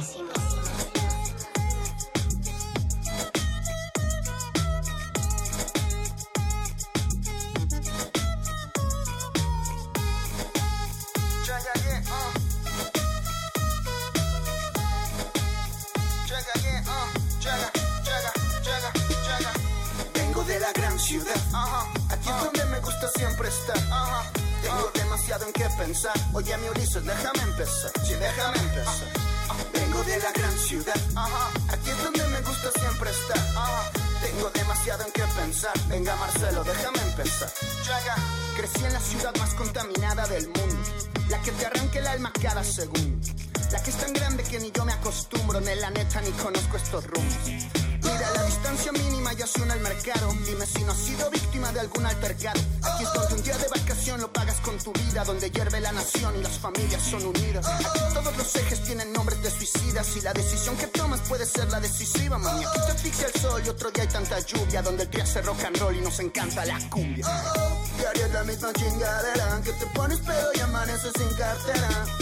Sigue esa vibra setentera Que entre víboras de tú te enteras. Traza tu frontera Ya sea en el Rosario, Plaza Santana La muerte rumia en tu casa y ya ni Dios te ampara. Las medidas de protección son claras. Echa la mirada al suelo y ve a los puercos a la cara. Vengo de la gran ciudad. Aquí es donde me gusta siempre estar.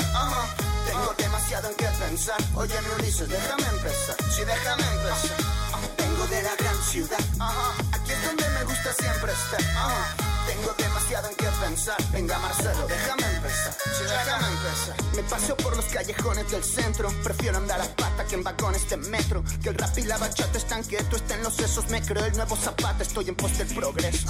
Ando en Valdera sin un plan y 10 pesos. Por la cera que convierto el celofán en bostezos. Acabamos de iniciar el rito, tú ojalá lo bailes. Con la crema del distrito y Mexican Wiser. Que saquen las tracas, que truenen los zancos. Cálmense los chacas, guárdense los chagos. Casi podría jurar que aquí se inventó la Cuba donde nacen subculturas y empezó Café Tacuba. Pues me preparo para una nueva madriza y sueño con largarme de aquí en una nave nodriza. Sabes que nos gusta el reven y también tomar y que solamente voy a donde el viento va.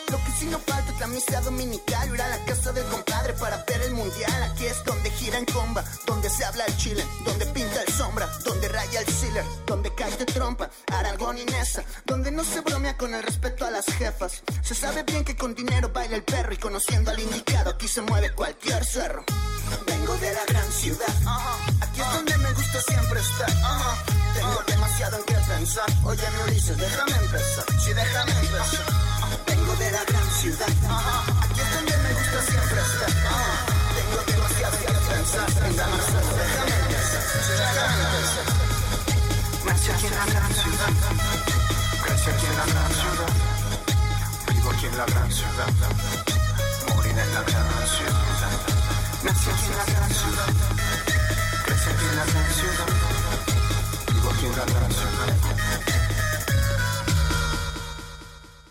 El modernísimo.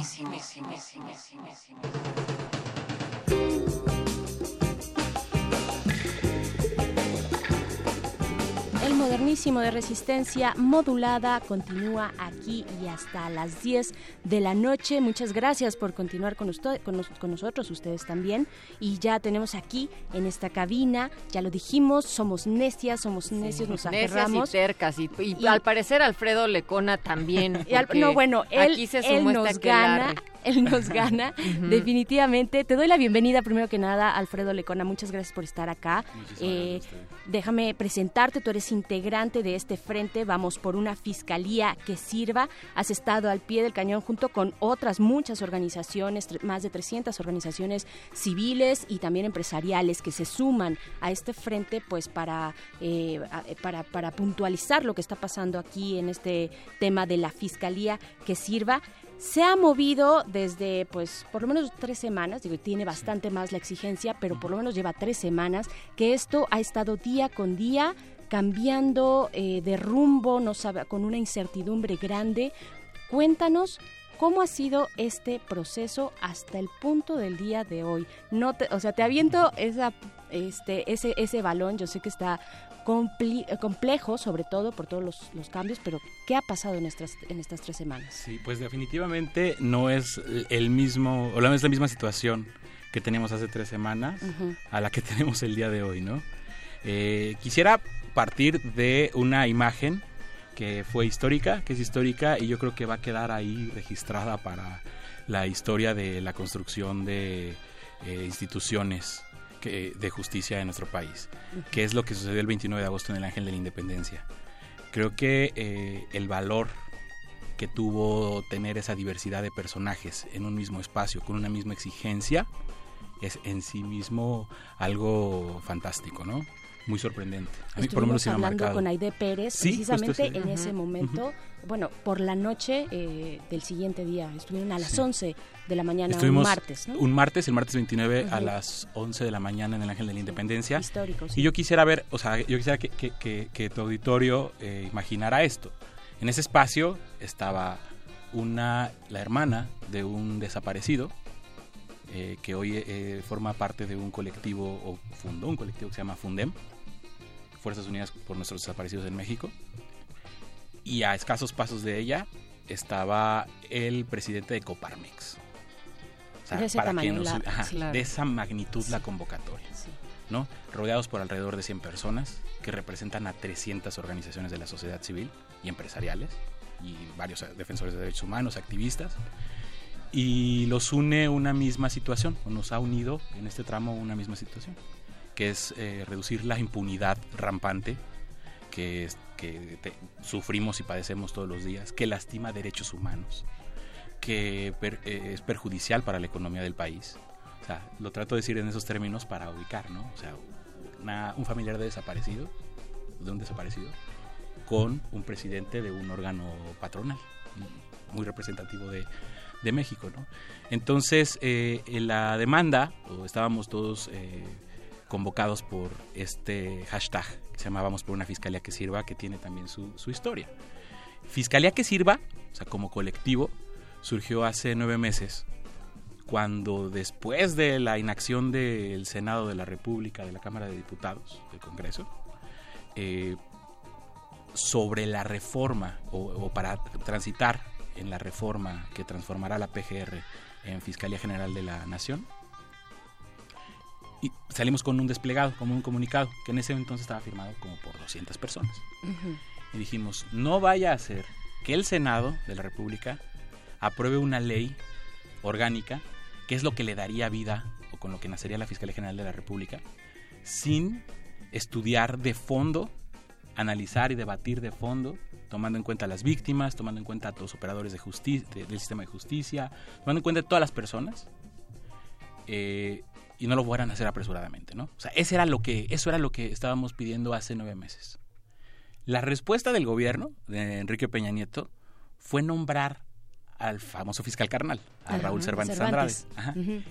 Y como la reforma constitucional de 2014, que es lo que estábamos diciendo que no se fuera a avanzar sin detenernos a analizarlo, dice que la- el, primer, el titular de la PGR en el momento de la creación de la fiscalía se convertiría en el primer fiscal general de la nación por nueve años, eh, pues nosotros dijimos, ¿qué, qué es esta respuesta, no? Es el, el llamado pase automático. llamado pase ¿no? automático. Y que hay que señalar que no es la única de las cosas que se están intentando modificar a través de esta propuesta cívica de vamos por una fiscalía que sirva. Es decir, la discusión es muchísimo más amplia porque encajonarse ahí también serviría para esos mismos fines. Que es exactamente, justo como, como lo dices, que es lo que ya hemos visto en este último tramo, ¿no? Sí. O sea, de, de noviembre para acá, pues muchas cosas pasaron. El malestar por el nombramiento de Raúl Cervantes eh, eh, fue de tal magnitud que el presidente tuvo que mandar una iniciativa que eliminara el pase automático que estuvo en la congeladora todo este tiempo. El caso es que cuando nosotros salimos con esta exigencia el 29 de agosto en el Ángel de la Independencia, eh, lo hicimos prometiendo que presentaríamos lo que llamamos un dictamen ciudadano. Y es muy eh, interesante o, o- o es muy necesario saber este término de dictamen, por qué lo escogimos, ¿no? Ajá. Porque, eh, digo, obviamente escapa de, de, quien no está ahí en el Congreso siguiendo los procesos, eh, el tipo de materiales que, con los que se trabajan, ¿no? Los documentos con los que se trabajan. Entonces, tu auditorio debe saber, su auditorio debe saber que eh, una iniciativa de ley de reforma en el Congreso tiene que estar en comisiones del mismo Congreso para trabajarla, para ver incorporar lo que otras iniciativas eh, al respecto han manifestado eh, y luego se genera un dictamen que es, es el que se turna al pleno y es el que se vota ya y el que se convierte en ley o se rechaza. Entonces nosotros no fuimos a presentar una iniciativa. Nosotros lo que estábamos presentando era un dictamen, o sea, como diciéndoles, ya hicimos toda la chamba que ustedes no hicieron en estos tres años, que no han hecho estos tres años. Casi, casi nada más votenla, ¿no? O sea, el remedio y el trapito. Y además muy representativo que ustedes como ciudadanos eh, pues envíen este dictamen, ¿no? Ya hicieron ustedes esta discusión previa, este análisis, se juntaron, eh, como dices, entre personajes tan distintos que en otra diversos. circunstancia no o difícilmente por propia voluntad podrían encontrarse en un espacio. O que hasta nos desencontramos en otros temas. ¿eh? Claro, O sea, sí. Eh, con toda honestidad, digo, hay, hay agendas que no compartimos ni tantito, pero esta es una agenda prioritaria para la vida del país. No es un asunto de partidos políticos, es un asunto de la ciudadanía. Oye, Alfredo, pero la Cámara de Diputados pospuso la votación sobre la fiscalía que sirva. Entonces, de ahí, ¿cómo partir? ¿Cómo seguir avanzando? Pues más bien no le ha entrado a la discusión de la fiscalía que sirva ni la ni la habían prometido. Y, a- y hasta ahorita es un poco dudoso si, si ya la prometieron o no. Está, está todo Está- bastante... está muy, está sí, muy, muy O sea, raro. cambia de una hora para la otra y se- es como una papa caliente, ¿no? Entre Sí. senadores y diputados. ¿Qué está pasando es. ahí, querido? Eh, hace eh, una semana vimos que eh, el Congreso, la Cámara de Diputados estaba en parálisis, ¿no? Se le llamó así. Ajá. En crisis. La crisis del la legislativo. crisis del legislativo, que no fue otra cosa que eh, la- el impedimento a instalar la mesa directiva, o sea, su órgano de, de gobierno, porque PAN, PRD y Movimiento Ciudadano amagaron con que hasta que no se eliminara el famoso pase automático Ajá. del famoso fiscal carnal de Raúl Cervantes, no instalarían la mesa directiva. Entonces, a pesar de que todo se centró en eso y que desde luego que es necesario, o sea, eliminar el pase automático es totalmente necesario. Eso ya no está discusión. ¿no? Ya no está discusión. No, ya, ya eso ya Eso ya lo aceptamos todos, Ajá. ¿no? El fiscal Estamos- Ferrari y todo. Pero a ver, Sí. ahí te va. ¿Y todos ya lo entendieron? Sí, creo que ya todos lo han entendido, eh, por lo menos en discurso, ¿no? Por las buenas o por las malas, Por ¿no? como haya sido, Ajá. sí, ya, O sea, ya, ya estamos un consenso en eso. Los que tienen que votar eso, al menos eso ya está claro. Exacto. ¿Qué es lo que sí está en discusión? Eh, lo que pasa es que para reformar o el, el pase automático para eliminarlo hay que modificar el artículo 102 de la Constitución. Y una reforma constitucional, a pesar de que se ve como algo que pasa muy seguido en nuestro país. Últimamente, sí. Ajá. eh, en verdad tiene toda su lógica, ¿no? Porque se necesitan dos terceras partes del Congreso. El PRI prácticamente tiene la mayoría buscándole, rascándole tantito, sacando legisladores de la sesión. Jalando de aquí de allá. Jalan de aquí para allá, Ajá, sí. este tiene la mayoría simple, ¿no? Pero esta mayoría calificada que requiere las dos terceras partes de las de ambas cámaras, más la aprobación de 16 legislatu 17 legislaturas de los estados por lo menos, pues tiene su propia lógica. Entonces nosotros estamos sí. diciendo, si nos si vamos a, a, este a reformar el artículo 102 que sea de forma integral. O sea, que, que, que no nada más se que nos quedemos en el pase automático, que sí, Claro. insistimos, es necesario, pero nosotros estamos planteando también otro tipo de, de- de elementos que van a transformar de fondo a la Procuraduría General de la República, que la van a extinguir, que la van a matar, por decirlo en esos términos, ¿no?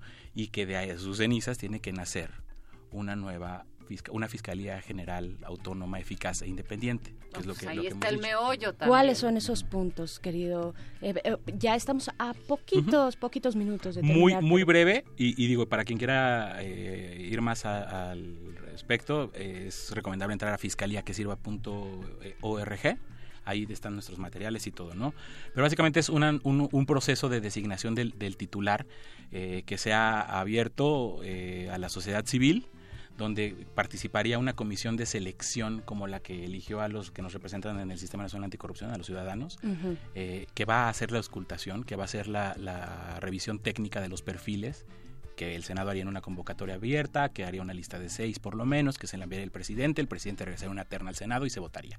Todo esto con observación de la sociedad civil efectiva y en parlamento abierto, ¿no?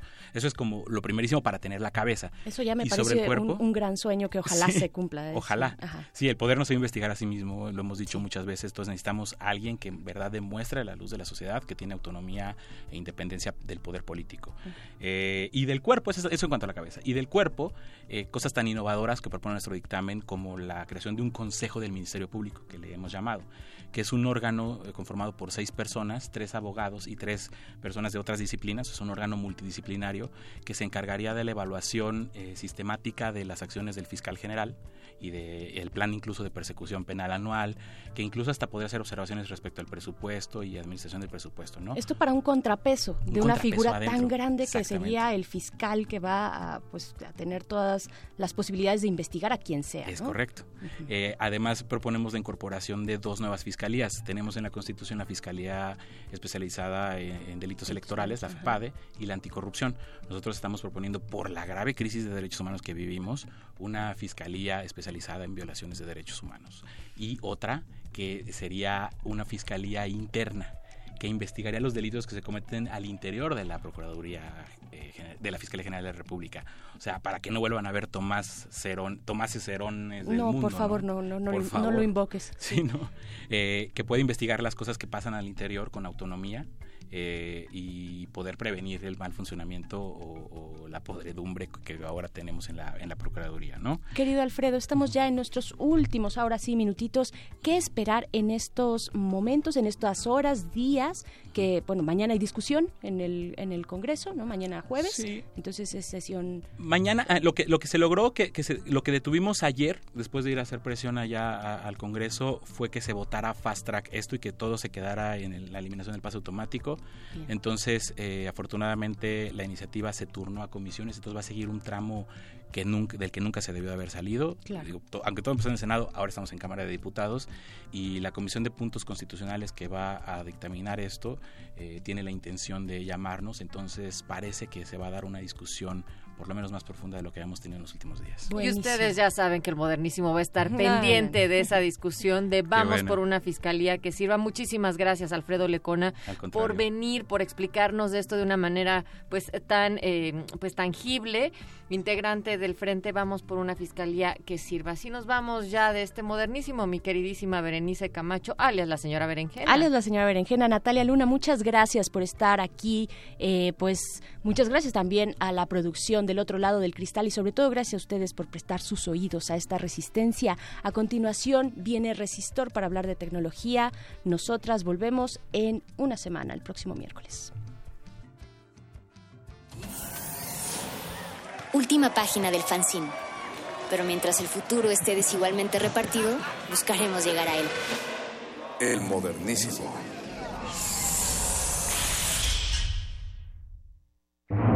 Resistencia modulada. 2017. 100 años del nacimiento de El Santo, el enmascarado de plata.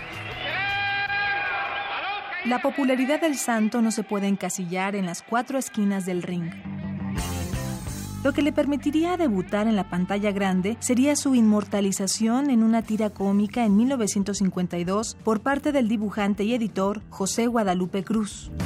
Nació en Merotulancingo un 23 de septiembre. Fue hasta 1958 cuando el santo hizo su primera aparición en el cine con la película Santo contra el cerebro del mal y a partir de ahí vendrían más de 50 cintas protagonizadas por el gran ídolo de la lucha libre en México. Rodolfo Guzmán Huerta, El santo. 96.1 de FM. Radio UNAM. Experiencia sonora. Para entender la historia del cine en México, hay que conocer su época de oro. El Cineclub Radio Cinema presenta el ciclo Cuatro grandes directores del cine mexicano. Proyectaremos La Otra, de Roberto Gabaldón. ¡Viva la Virgen de Guadalupe! La Virgen que forjó una patria, de Julio Bracho. La La Perla, de Emilio Indio Fernández. Y Esquina Baja, de Alejandro Galindo. Todos los miércoles de septiembre a las 6 de la tarde en la sala Julián Carrillo. Adolfo Prieto, 133, Colonia del Valle. Radio UNAM. Experiencia sonora.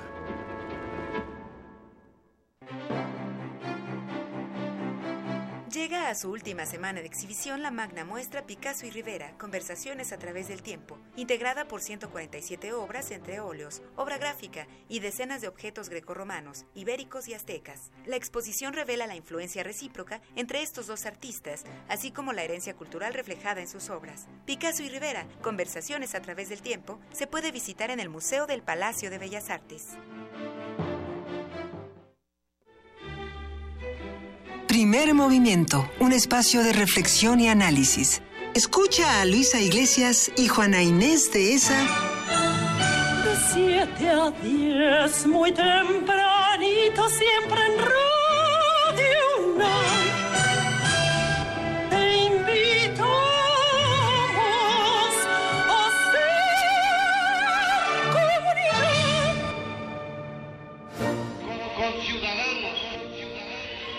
una vez más estamos reunidos para conmemorar y honrar eh, sobre caudillos, sobre- no recuerdo el título exacto. Hay uno que después salió que eran las mentiras sobre, este, sí, sí, como no, lo traigo en mi- el libro de este libro. Pena tras pena, las que destrozan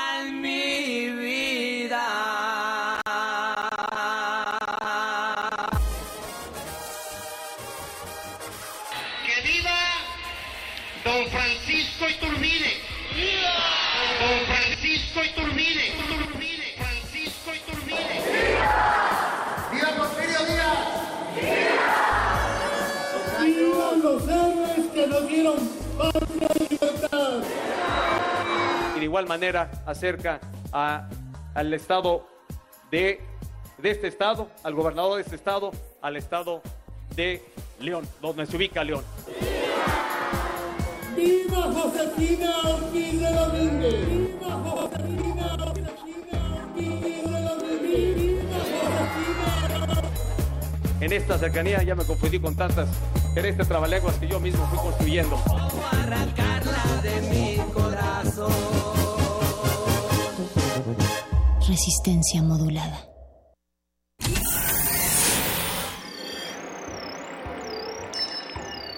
Bienvenida, nueva entidad orgánica. Relaja tus oídos mientras procedemos a analizar tu sistema. Estás a punto de integrarte a una red que conecta al sonido con el conocimiento. Acceso permitido. Por favor, respira, relájate y prepárate para la abducción. Resistor. Esto es una señal.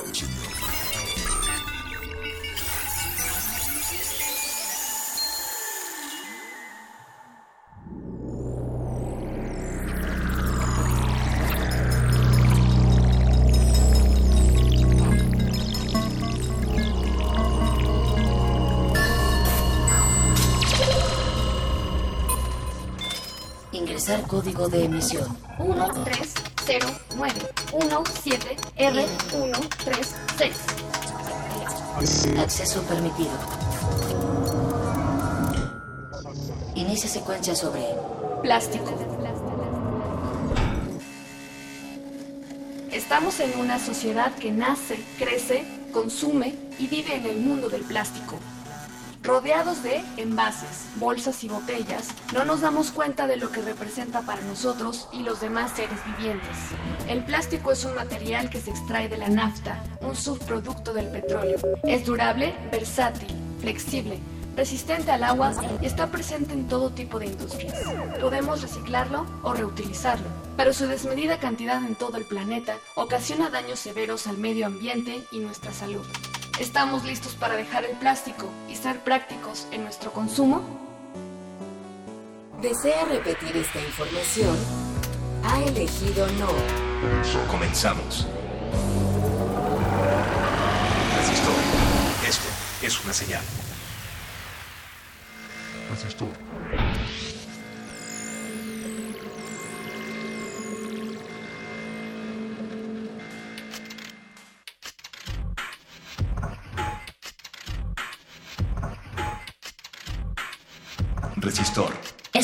Es una señal.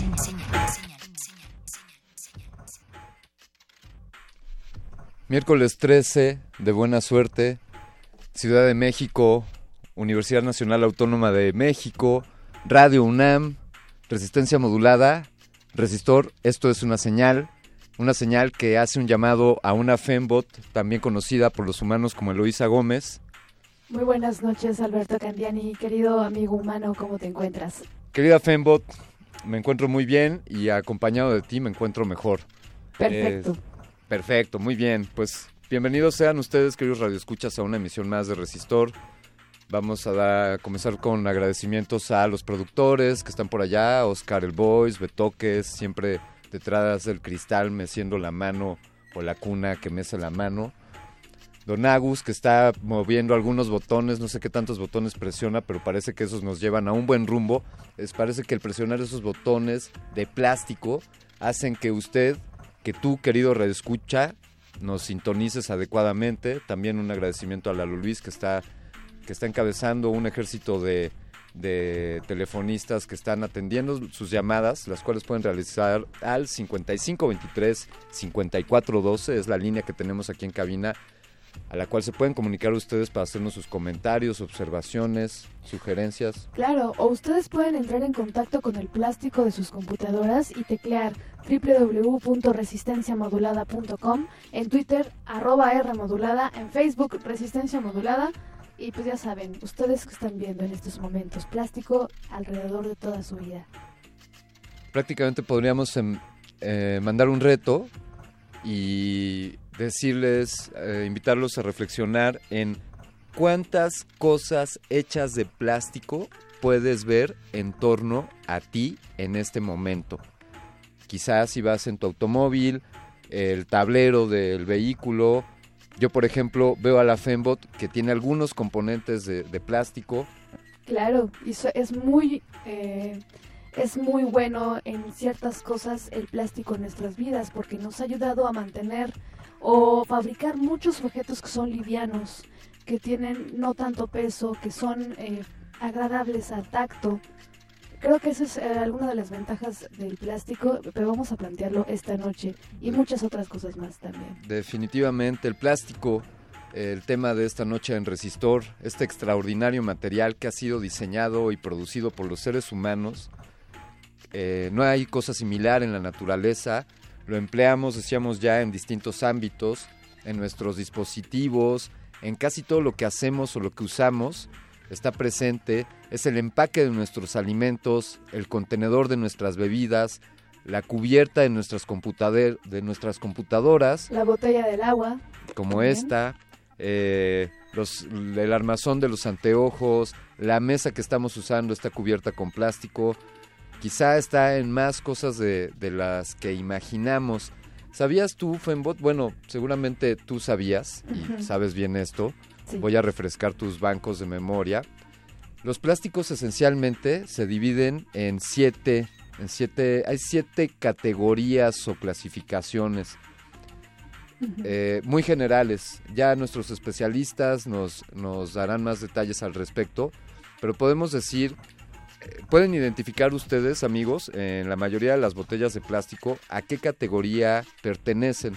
Y esto determina cuál es su nivel de, de pertinencia para el consumo humano. Vaya, no para que consumas el plástico, sino para, para encapsular o empacar alimentos aptos para el consumo humano.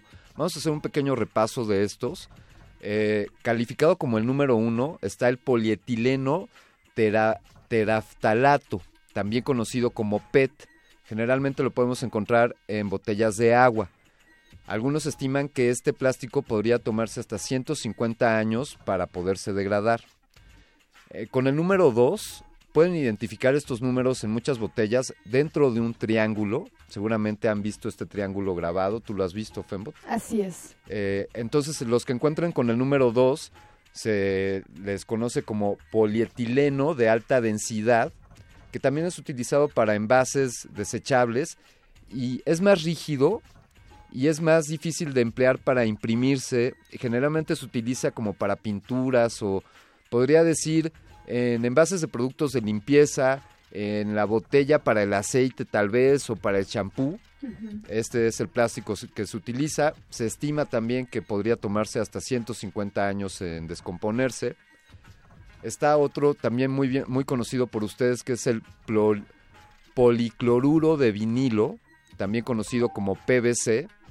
Este es pues bastante flexible, es bastante resistente y otrora se utilizaba para empaques de alimentos.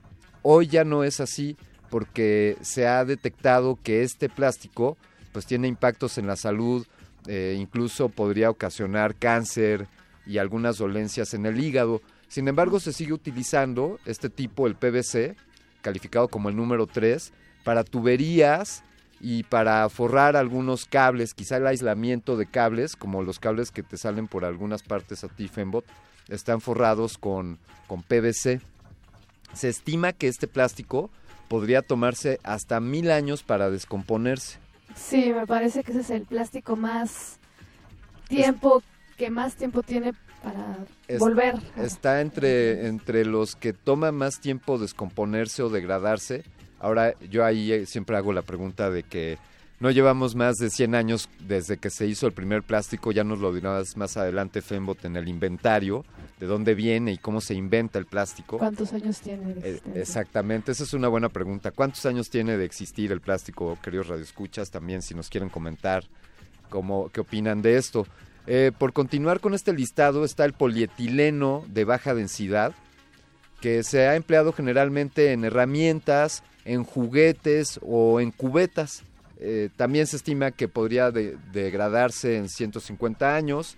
El número 5 es el polipropileno, que puedes ver en los popotes, en un envase de catsup, en las tapas de las botellas eh, o en envases médicos. Ahí se estima algo entre 100 y 1000 años, es bastante eh, flexible. El número 6 tiene el poliestireno, también conocido como corcho blanco. Así, así lo encontré por ahí en la investigación. Sin duda se está refiriendo al unicel, eh, que, que se emplea en la industria, en la construcción, y se aprovecha su resistencia y su ligereza. Es un, un, material que es bastante resistente. Y es térmico, ¿no? Así es, también es un aislante térmico, por lo cual Fembot, radioescuchas, también se emplea para, para contenedor de algunos alimentos, por ejemplo, para envases de yogur o para, o para charolas de carne. Eh, la han visto esas charolas, el unicel. Y bueno, el número 7 se denominan a otros plásticos supongo que ya hay una gran variedad que entran dentro de esta clasificación y que no se califican como aptos para el consumo humano. Esos son de manera general los siete tipos de plástico que hay, los pueden identificar en los envases o en los o como, como un grabado dentro de un triángulo. Seguramente les es familiar esto, queridos radioescuchas. Y bueno, pues ¿por qué no continuamos, con este resistor que está hablando de plástico y que pide a gritos escuchar Sí, pues la primera canción de esta noche es Plastic and Concrete de Iggy Pop, grabado por Virgin Records en 1993. Esto es Resistor.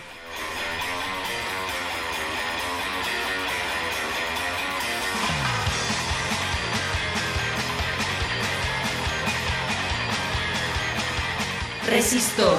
Esto es una señal.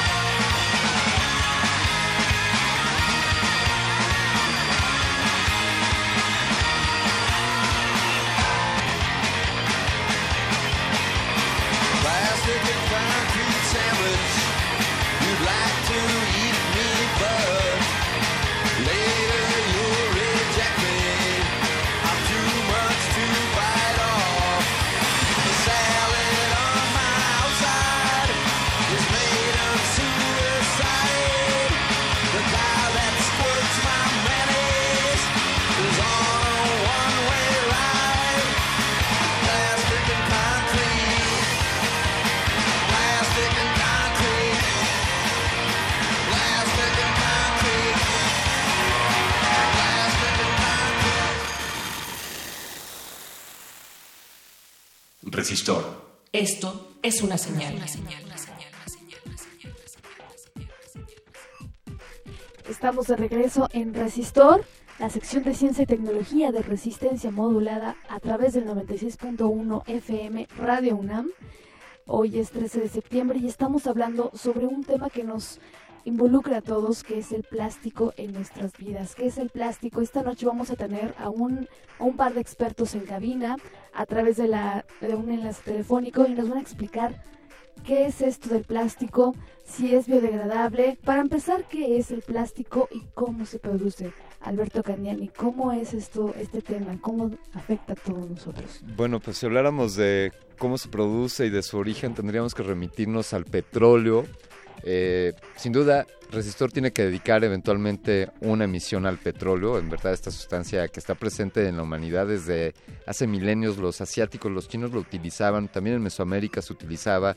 En la Biblia hay algunas referencias como betún o chapopote. Claro. Eh, no, no, es reciente la, la, el aprovechamiento de este recurso y bueno, y desde luego es más reciente la, la transformación del petróleo en plástico. Pero ¿por qué no buscamos a un invitado o a alguien, querida Fembot, que, que esté más instruido en estos temas y que en verdad nos pueda aclarar más sobre ¿Qué, ¿Cómo se hace el plástico y de dónde viene? En este momento tenemos en línea al maestro en Ciencia y Tecnología de Polímeros, Adrián Méndez Prieto. Estudió en la Escuela de Sistemas de la Universidad Autónoma de Coahuila, México, y actualmente trabaja en el Departamento de Procesos de Transformación de Plásticos del Centro de Investigación de Química Aplicada del CONACYT, Coahuila. Bienvenido, muy buenas noches, maestro. Sí, buenas Buenas noches a todos. Alberto, ¿cómo estás? Muy bien, muchas gracias, maestro. Qué, placer escucharle de nuevo. Sí, sí. Pues cuéntenos. Gracias por la oportunidad. Gracias a usted. Gracias. Eh, por favor, platíquenos, eh, comparta con nuestro auditorio, si tuviéramos que explicar cómo se fabrica el plástico y de dónde proviene este material, ¿qué, qué nos podría decir, maestro?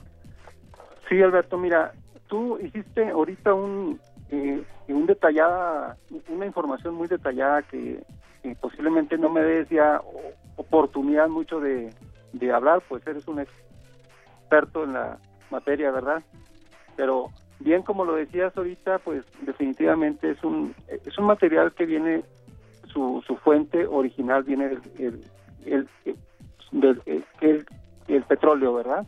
Entonces, este ya una vez que se trae, se destila, se purifica, eh, se llega a la obtención de moléculas o de pequeñas sustancias que se llaman monómeros.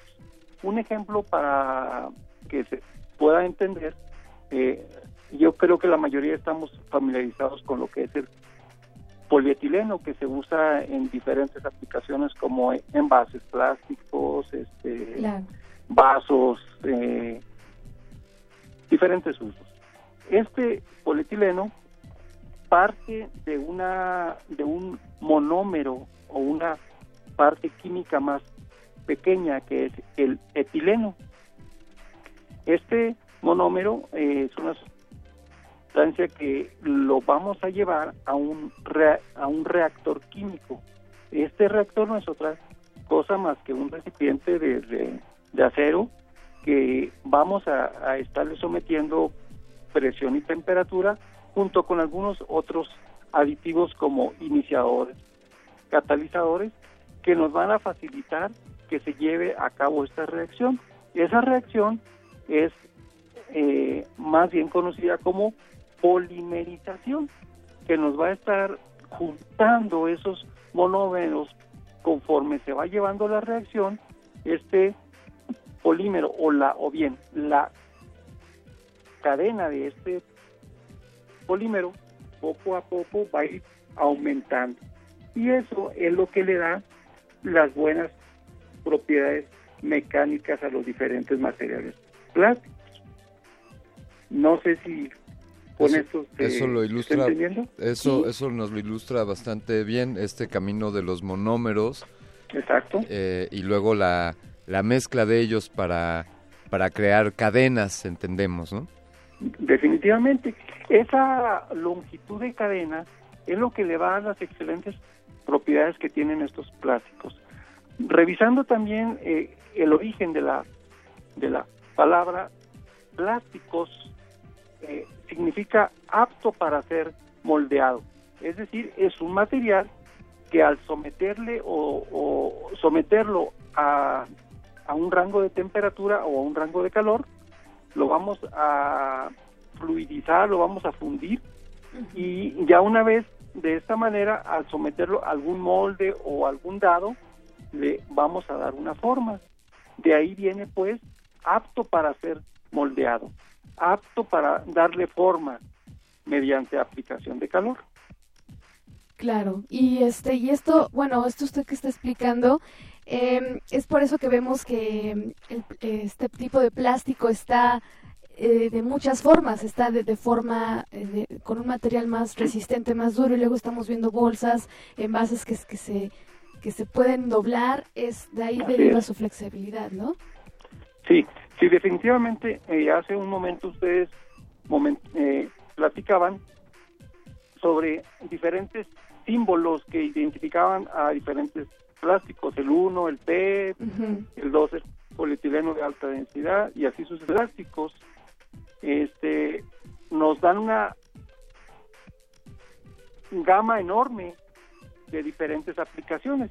Sí. Es decir, entre ellos eh, hallamos plásticos que son flexibles, uh -huh. aquellos otros que son más rígidos, aquellos que, que nos aguantan este, más altas te temperaturas y esto nos da una diversidad de aplicaciones.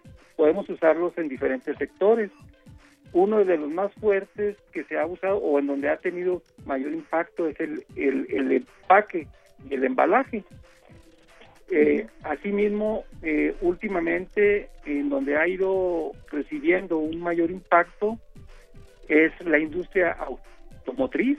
Antes hablábamos de vehículos casi al 100% metálico, uh -huh. sin embargo, hoy día ya el plástico se reviste de una importancia en la industria automotriz, desde partes muy pequeñas hasta ya partes muy específicas dentro del de motor.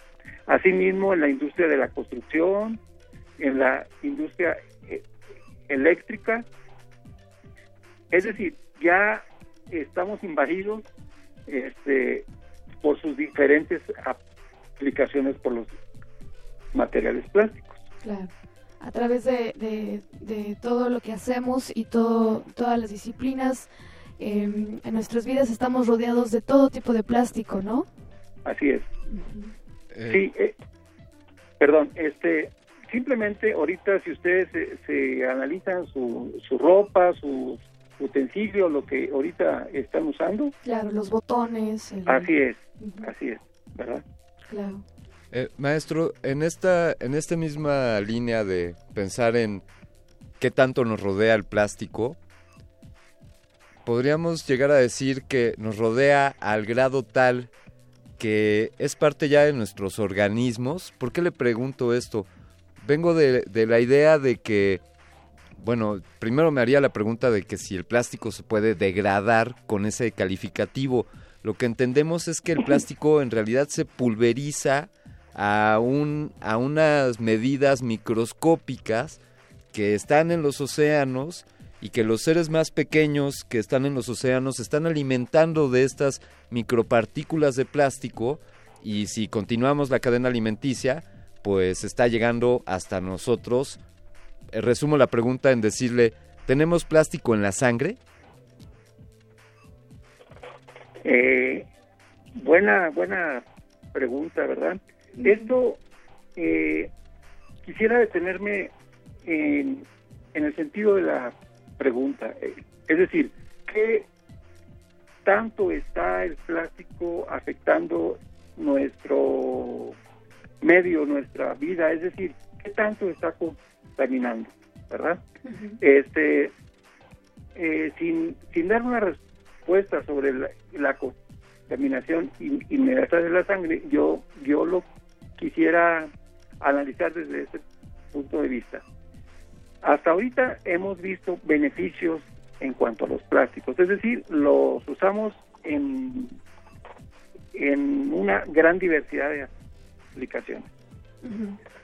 Más sin embargo, este, esos, esos usos, esas aplicaciones están definidas específicamente para algo. Tenemos los envases. Hoy día vemos los envases este, este, para agua o los envases para refresco que son de PET. Es muy fácil encontrarlos eh, en, en, alguna reunión, en, en la calle o específicamente en la playa.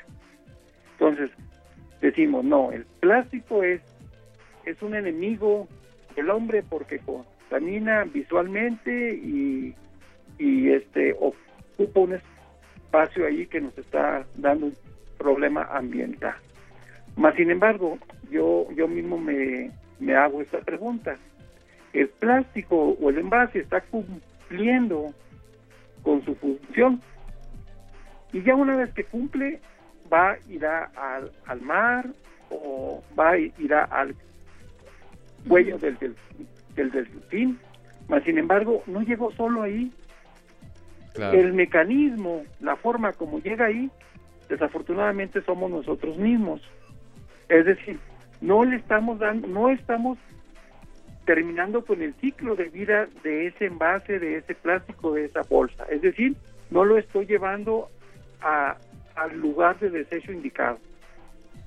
El envase está cumpliendo con su origen, es decir, ya está sustituyendo en alguna forma al vidrio, está evitando que al niño que va por el refresco se le rompa y se pueda cortar, o, o bien está facilitando que mayores envases con refresco puedan ser transportados de una ciudad a otra con menor consumo de energía. Pero al momento de que está cumpliendo con el ciclo, el hombre mismo, nosotros mismos nos encargamos de darle ese aspecto contaminante que recibe. No es por el mismo plástico. El plástico podemos reincorporarlo por medio del reciclado a, a, a un proceso de vida útil, ¿verdad? Sí. Entonces, ¿qué es lo que nos falta? Nos falta una cultura de separar el plástico adecuadamente. Si yo lo separo adecuadamente, voy a facilitar la cadena de, de, de reciclado o de reprocesamiento. Le voy a dar un valor agregado porque ese plástico está limpio, está separado, está identificado, identificable, ¿verdad? Exacto. Entonces, eh, volviendo a la, a la pregunta inicial, ¿hay plástico en la sangre? Pues este ya va a depender del manejo que nosotros, al ser médico, al ser restaurantero, al ser comerciante, le dé a ese material que sirve para cumplir con una función. Si yo lo estoy manejando indebidamente, pudiera ser que exista un efecto contaminante a ese nivel. Ah, de esta manera, entonces, el plástico no es responsable por, por ser un contaminante, sino nosotros al desecharlo irresponsablemente. Así es. Esa, esa ha sido mi, mi filosofía de los últimos años, que siempre lo comento en ese sentido. Si, si damos un seguimiento desde que sale la resina, el petróleo, sacamos el pele y luego lo inyectamos, hacemos la pieza, cumple con su ciclo de vida útil y al final yo lo reincorporo, no tiene por qué estar contaminando visualmente o bien este en la corriente de residuos sólidos. Precisamente, Alberto Candiani, tenemos que tener una buena cultura sobre el uso del plástico, cómo reciclarlo, no nada más al momento de nosotros tirar algo, eh, no nada más tirar todo el plástico en un solo bote, sino tirar los plásticos en diferentes botes y eso nos parece algo que nos acaba de eh, asombrar, maestro Méndez Prieto. Eh, por favor, díganos en dónde podemos encontrar más de usted para estar en contacto, por favor, un sitio web algún canal para que todos nos acerquemos a, su investigación. Sí, mire, yo estoy en el, en el Centro de Investigación Química Aplicada en Sartillo, en Sartillo, Coahuila, SICA, C-I-Q-A, este, ahí en, en, la, en la internet, sin, sin, sin falla lo, lo encuentra. Sí. Mi correo sería adrián.méndez arroba mx Perfecto. Mencionarle rápidamente que nosotros estamos vinculados con la industria, los, los apoyamos en la resolución de diferentes problemas e igualmente eh, estamos participando en la formación de recursos humanos en el programa que tenemos de especialidad, de maestría y de doctorado en el SICA. Fantástico, pues ya nos ha compartido sus datos, estamos compartiendo también su el sitio de internet www.ciqa.mx donde podemos conocer más el trabajo que está realizando usted y sus colegas. Maestro, muchísimas gracias por habernos tomado la llamada y le mandamos un afectuoso saludo hasta Saltillo, Coahuila. No, pues yo soy el, el, agradecido con ustedes que nos dan esta oportunidad. E igualmente les hago la invitación, si algún día andan por Saltillo, que vengan y que conozcan nuestras instalaciones, nuestros equipos. Muchas gracias, maestro. Claro que sí, ahí nosotros estaremos en contacto. Ok, muchas gracias. Gracias, buenas noches. Hasta luego. Buenas noches. Continuamos en Resistor hablando sobre el plástico y como es ya conocido por todos ustedes, tenemos esta, esta pieza que sale de, de los centros de datos de los servidores que controla la Fembot. En estos momentos. Byte de resistor. Byte de resistor. Investigadores de Ginkgo Biomedical han desarrollado un nuevo adhesivo quirúrgico que puede sellar heridas al instante. Su nombre es Cetalum y puede detener hemorragias internas y externas en segundos. Su uso podría contemplar o reemplazar suturas médicas convencionales. Está fabricado de un gel polímero inspirado en las secreciones de los gusanos de castillo de arena, los cuales segregan una sustancia repelente al agua. Este adhesivo se aplica primero al tejido herido y con un solo rayo de luz el material ayuda a cerrar la herida. Se espera que a fines de este año comiencen a dar los primeros ensayos clínicos. Byte de resistor.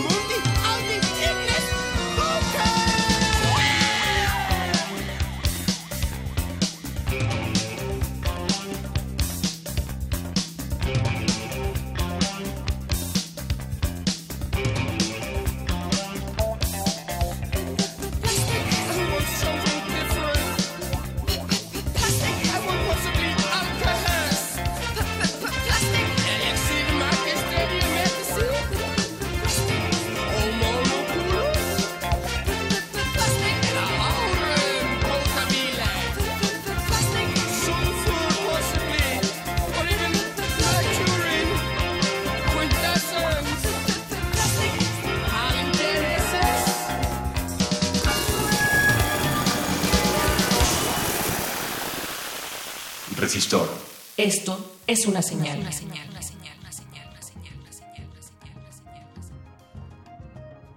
Acabamos de escuchar Dear Plastic con The Sugar Cubes, eh, acompañados de Björk, grabado por Electro Records en 1989. Están en Resistor. Alberto Candiani, seguimos con esta noche de plásticos. Así es, Fembot de Luisa Gómez, plástica, plástica la vida porque es maleable, plástico los materiales que nos rodean y que están en casi todo lo que hacemos y que tocamos. Y plástico, estos tipos de plásticos desde el, desde el PVC, el PET y algunas otras siglas que quedan, que quedan solo en el cerebro de, de, nuestros especialistas científicos que saben bien de qué se trata esto. ¿Qué te parece, Fembot? Yo me he hecho esta pregunta, lo estábamos discutiendo en el bloque anterior un tanto la pregunta de fondo, ¿el plástico se puede degradar o se puede biodegradar, que eh, son conceptos diferentes? Parece ser que ya hay eh, mucha investigación acerca de cómo biodegradar el plástico eh, a través de, de, algunos químicos o incluso de algunas herramientas de la naturaleza. Y tenemos precisamente esta noche un ejemplo eh, padrísimo sobre esto que comentas, Alberto. Vamos a presentar, a establecer esta llamada telefónica con la doctora en biología, que es parte del Departamento de Alimentos y Biotecnología de la Facultad de Química de la Universidad Nacional Autónoma de México, la doctora Amelia Farrés. Buenas noches, doctora, ¿cómo se encuentra usted? ¿Qué tal? Buenas noches, muy bien, gracias. ¿Ustedes? Eh, estamos, muy estamos muy bien, plásticamente, plásticamente acompañados. Eh, bueno, plásticamente sí, eh, nos acompaña en todos los momentos del día. Así es.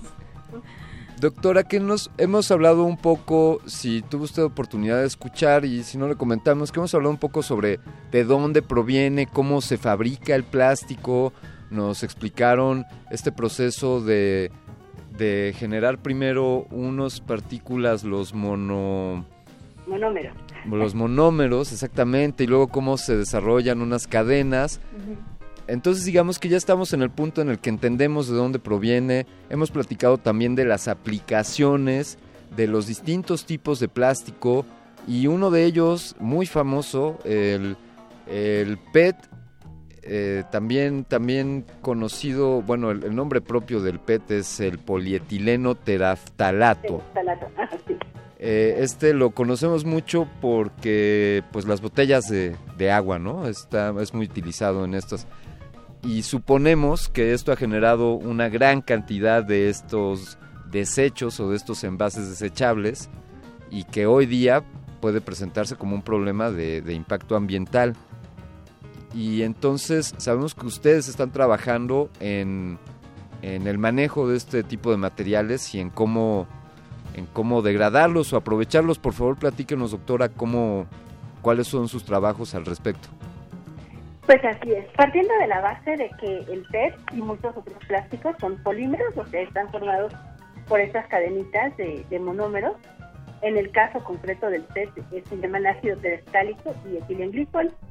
Lo que nosotros pretendemos es que con un proceso biológico que en realidad ocurre en la naturaleza, aunque toma muchos años, ocurre en la naturaleza la degradación de estos polímeros, eh, hacerlo en forma pues, más intensiva eh, Empleamos en este caso concreto enzimas que utilizan los seres vivos para invadir a, otros, en este caso un hongo que se llama Aspergillus, para invadir los frutos y romperles la, cubierta de cera, que es un éster, que es el mismo tipo de enlace químico que tiene el, el PET, el polietileno y otros plásticos.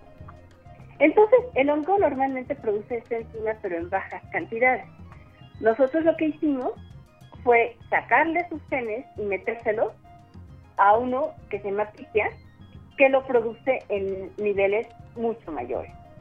Entonces, contando con grandes cantidades de enzima, que en términos prácticos serían como unas tijeritas moleculares que rompen los enlaces que se van formando en, este polímero, es posible recuperar los monómeros que dieron origen a la formación del PET y contribuir pues a acelerar el ciclo de degradación y contribuir también a que la energía que se invirtió en la obtención de estos monómeros a partir del petróleo, de alguna manera se conserven y puedan eh, ahorrarse pues el gasto en moléculas de carbono que tomó la formación de estas moléculas, porque las vamos a volver a usar para formar otras materias primas.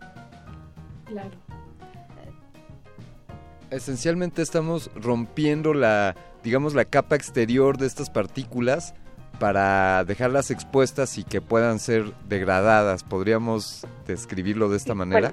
no, lo que el hongo hace normalmente es eso, romper la, la, partícula externa. Lo que la enzima ya eh, hace es degradar la superficie del plástico. Y recuperar los La superficie del y para ello tenemos incluso que, que hacerle primero un tratamiento y romperlo. Las enzimas difícilmente actúan sobre las láminas de PET, ¿no? Hay que partírselas, hay que incrementarles la superficie de contacto para que lleven mejor su, función.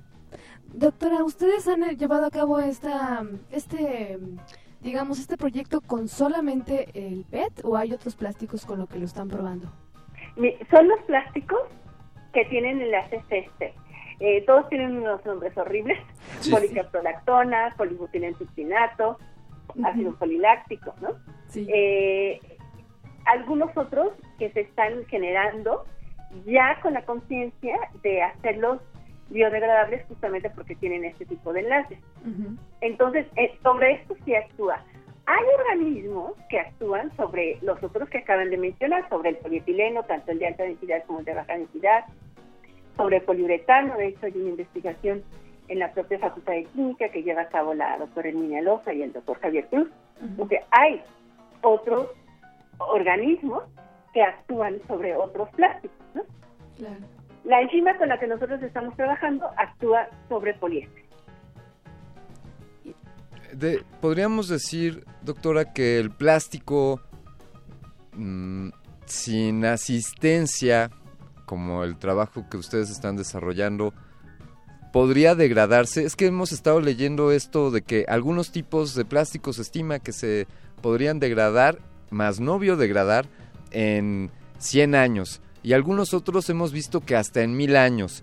Y yo ahí me pregunto, bueno, pues nadie ha vivido mil años para saber, o el primer plástico no tiene mil años de vida para saber si sí se va a degradar. Exactamente, esos son cálculos que se hacen a partir de tratamientos acelerados de temperatura y de presión, y entonces es un estimado, porque como usted dice, pues nadie lo, lo ha visto, ¿no? eh, en realidad también la, la industria de plásticos ha desarrollado procesos para degradarlos por temperatura y con tratamientos químicos. Sin embargo, esto implica un alto costo energético porque hay que calentar a temperaturas superiores a los 200 grados centígrados. Entonces, tiene un costo energético que no siempre resulta costeable. Una de las ventajas de trabajar con las enzimas, con estas tijeritas moleculares, es que lo hacen a temperatura ambiente, porque las enzimas están en todos los seres vivos. Entonces, trabajan a temperatura ambiente, trabajan a presión atmosférica y su uso no representa gasto energético. Claro, claro. Eh, doctora, yo tengo otra pregunta también que, que nos hace cosquilla por acá y va en torno a lo siguiente. Eh, podríamos decir que tenemos plástico en la sangre debido a que el plástico en los mares se ha pulverizado al grado tal que el plancton lo come y el plancton es la base de, de la cadena alimenticia en los océanos? Bueno, desde luego que, que sí hay componentes, por lo menos del plástico, porque claro, o sea, lo que llega a, a, a, los al planto y eso es lo que se llama microplásticos, en realidad ya no son a veces ni siquiera sustancias altamente polimerizadas, pero sí son componentes del, del, de los plásticos. Entonces sí, sí, efectivamente lo tenemos y sí encontramos en tractos digestivos de peces, de aves marinas, todo, sí encontramos residuos, tanto residuos grandes de plástico, ¿no? Como justamente lo que se ha hecho recientemente eh, en torno a los popotes, por ejemplo, porque ha habido algunas fotos muy impresionantes de tortugas que los han ingerido o de ballenas que han ingerido eh, bolsas de plástico, como pues la gran mancha, hay una gran mancha en el Océano Pacífico en la cual se asientan cantidades enormes de, de, estos microplásticos que ni siquiera son visibles, por ejemplo, en una imagen satelital, pero están allí y justamente eh, forman parte pues ya del ecosistema de muchísimos organismos marinos. Ah, doctora, por favor, cuéntenos, em, dentro de este proyecto que usted está desarrollando, ¿cuál ha sido su mayor reto y cuál ha sido, la ha habido, ha tenido algún problema en alguna ocasión? ¿Cuál ha sido su mayor reto? No, el mayor reto lo estamos viviendo ahorita porque sabemos que a nivel laboratorio funciona. Y nuestro reto es llevarlo a gran escala y que efectivamente eh, para los grandes volúmenes de PET que de hecho se recogen en el país, en el país se reciclan casi 700 mil toneladas de PET, lo cual es una cantidad enorme. Sin embargo, la mitad o más se exporta a China o Estados Unidos porque aquí no se procesa a otras formas útiles de PET. Entonces, eh, hay mucho pez que puede ser utilizado en, un proceso como el que nosotros proponemos de regenerar monómeros, pero eh, pues necesitamos que las enzimas eh, funcionen a, gran escala. Esos, esos serían producir, producir, suficiente cantidad de enzimas a precios bajos para que el proceso resulte económicamente viable. Y esos serían, digamos, los pasos a seguir para... Esos son los pasos a seguir y constituyen de verdad un gran reto. Digo, el primero quizá fue, pues tengo la encima, voy a ver si rompe el plástico, ¿no? Claro. Y realmente fue un momento, pues, de gran emoción cuando empezamos a ver que las membranitas de plástico, las películas que habíamos puesto de los diferentes polímeros, desaparecían. Y que si les tomábamos fotos al microscopio electrónico, se veían literalmente los pollos generados por la enzima, ¿no? y que si pesábamos lo que habíamos puesto al principio y lo que había al final, disminuía en forma considerable. O sea, esto fue una gran emoción y pues fue el primer reto, pero realmente sentimos que en estos momentos la realidad a, a afrontar es llevarlo a gran escala. Claro, y pues eh, tratar toda la basura que se encuentra flotando en el Océano Pacífico, ¿no? Esas islas, decir que son continentes de plástico que están en los mares. Y bueno, lo que tenemos que, eh, bueno, como decía el, invitado anterior, o sea, realmente nosotros somos culpables del mal uso, de no separarlo, de no tirarlo bien, de, que vamos de día de campo y dejamos las botellas por ahí botadas y causando este deterioro visual. O sea, nosotros somos muy responsables del mal uso y sería sensacional que aprendiéramos realmente a distinguir, a ver, los numeritos, ¿no? Del 1, 2, 3, 4, 5, a tirarlos en diferentes botes y facilitar el trabajo de reciclado. Se ahorrarían muchísimos millones de dólares en, en materias primas. Sin duda usted nos hace ver muchos de los beneficios que están en torno al aprovechamiento y a, lograr la degradación de estos materiales en cuanto al consumo energético, al impacto ambiental. Eh, doctora, le queremos queremos agradecer mucho que nos haya tomado esta llamada y sobre todo agradecer el, gran trabajo que están haciendo los proyectos en los que en el departamento, eh, en la Facultad de Química se están realizando. Eh, doctora Farrés, ¿podría por favor compartirnos, compartir con nuestra audiencia cuáles podrían ser los medios de comunicación o los medios de contacto para acercarse más a conocer sobre este proyecto? Sí, en la página de la Facultad de Química, que es www .química.unam.mx están los nombres de están nuestros nombres y ahí aparecen una breve descripción de los proyectos y nuestro correo electrónico que en, mi caso es parres.unam.mx y cualquier información que sus oyentes quieran con mucho gusto los atendemos. Pues muchas gracias y en verdad un placer haber hablado con usted, doctora Pues muchas gracias a ustedes por su interés. Muchas gracias, estaremos en contacto todavía. Buenas noches. Buenas noches. Vamos a continuar en este resistor. Ahora tenemos, pues, respondiéndonos a las preguntas de dónde viene este curioso material, hemos extraído algo de los anales históricos de, de las bases de datos y tenemos esto que es un inventario.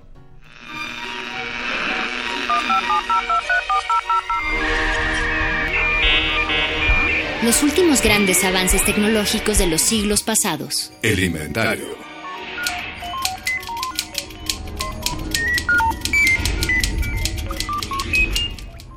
El plástico. El origen de este material se remonta a 1860, cuando un fabricante estadounidense de bolas de billar, Phelan and Clender, dio la recompensa de 10 mil dólares para que alguien inventara un material sustituto de marfil para las bolas de billar. Uno de los competidores se llamó John Wesley Hyatt, quien desarrolló el celuloide, disolviendo celulosa en una solución de alcanfor y etanol, un material que también sería utilizado para la industria cinematográfica. En 1909, el químico norteamericano de origen belga Leo Hendrik Backland sintetizó un polímero a partir de moléculas de fenol y forma del ido, llamándolo con el nombre baquetilla, siendo el primer plástico sintético de la historia. Resistor. Esto es una señal. Una señal.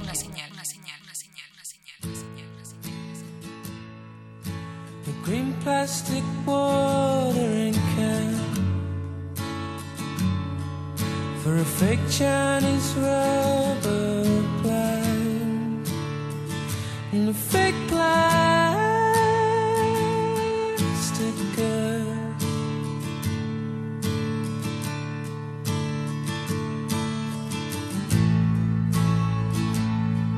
That she bought from a rubber in a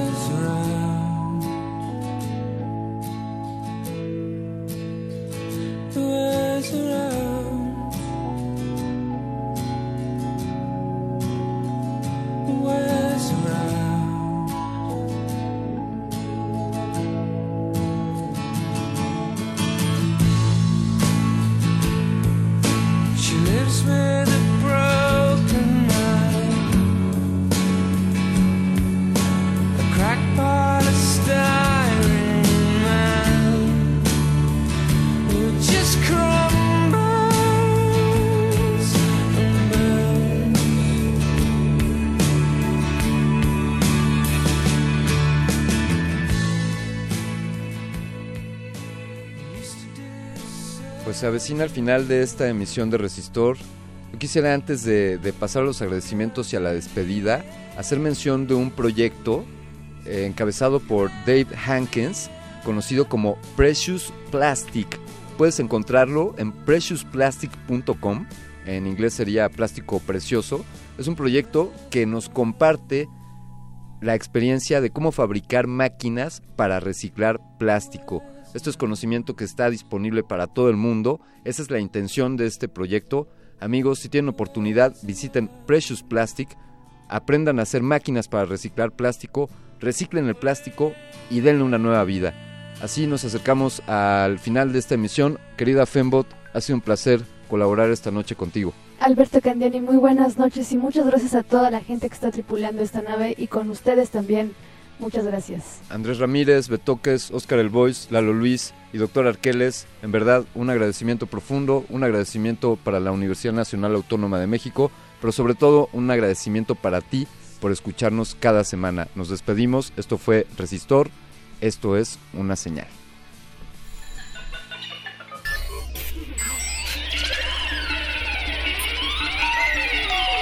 La inoculación simbiótica de conocimiento ha finalizado.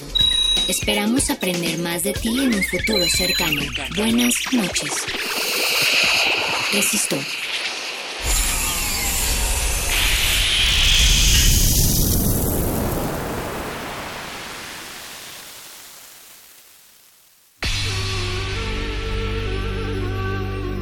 Por siglos nos hemos hecho escuchar. Nacimos como parte de esa inmensa mayoría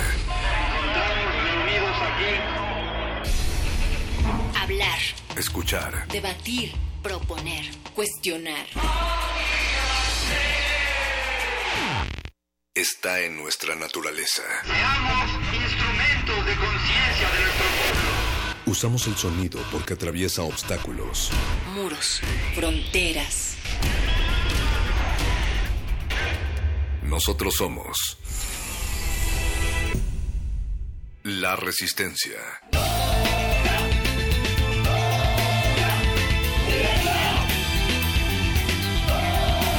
Resistencia modulada.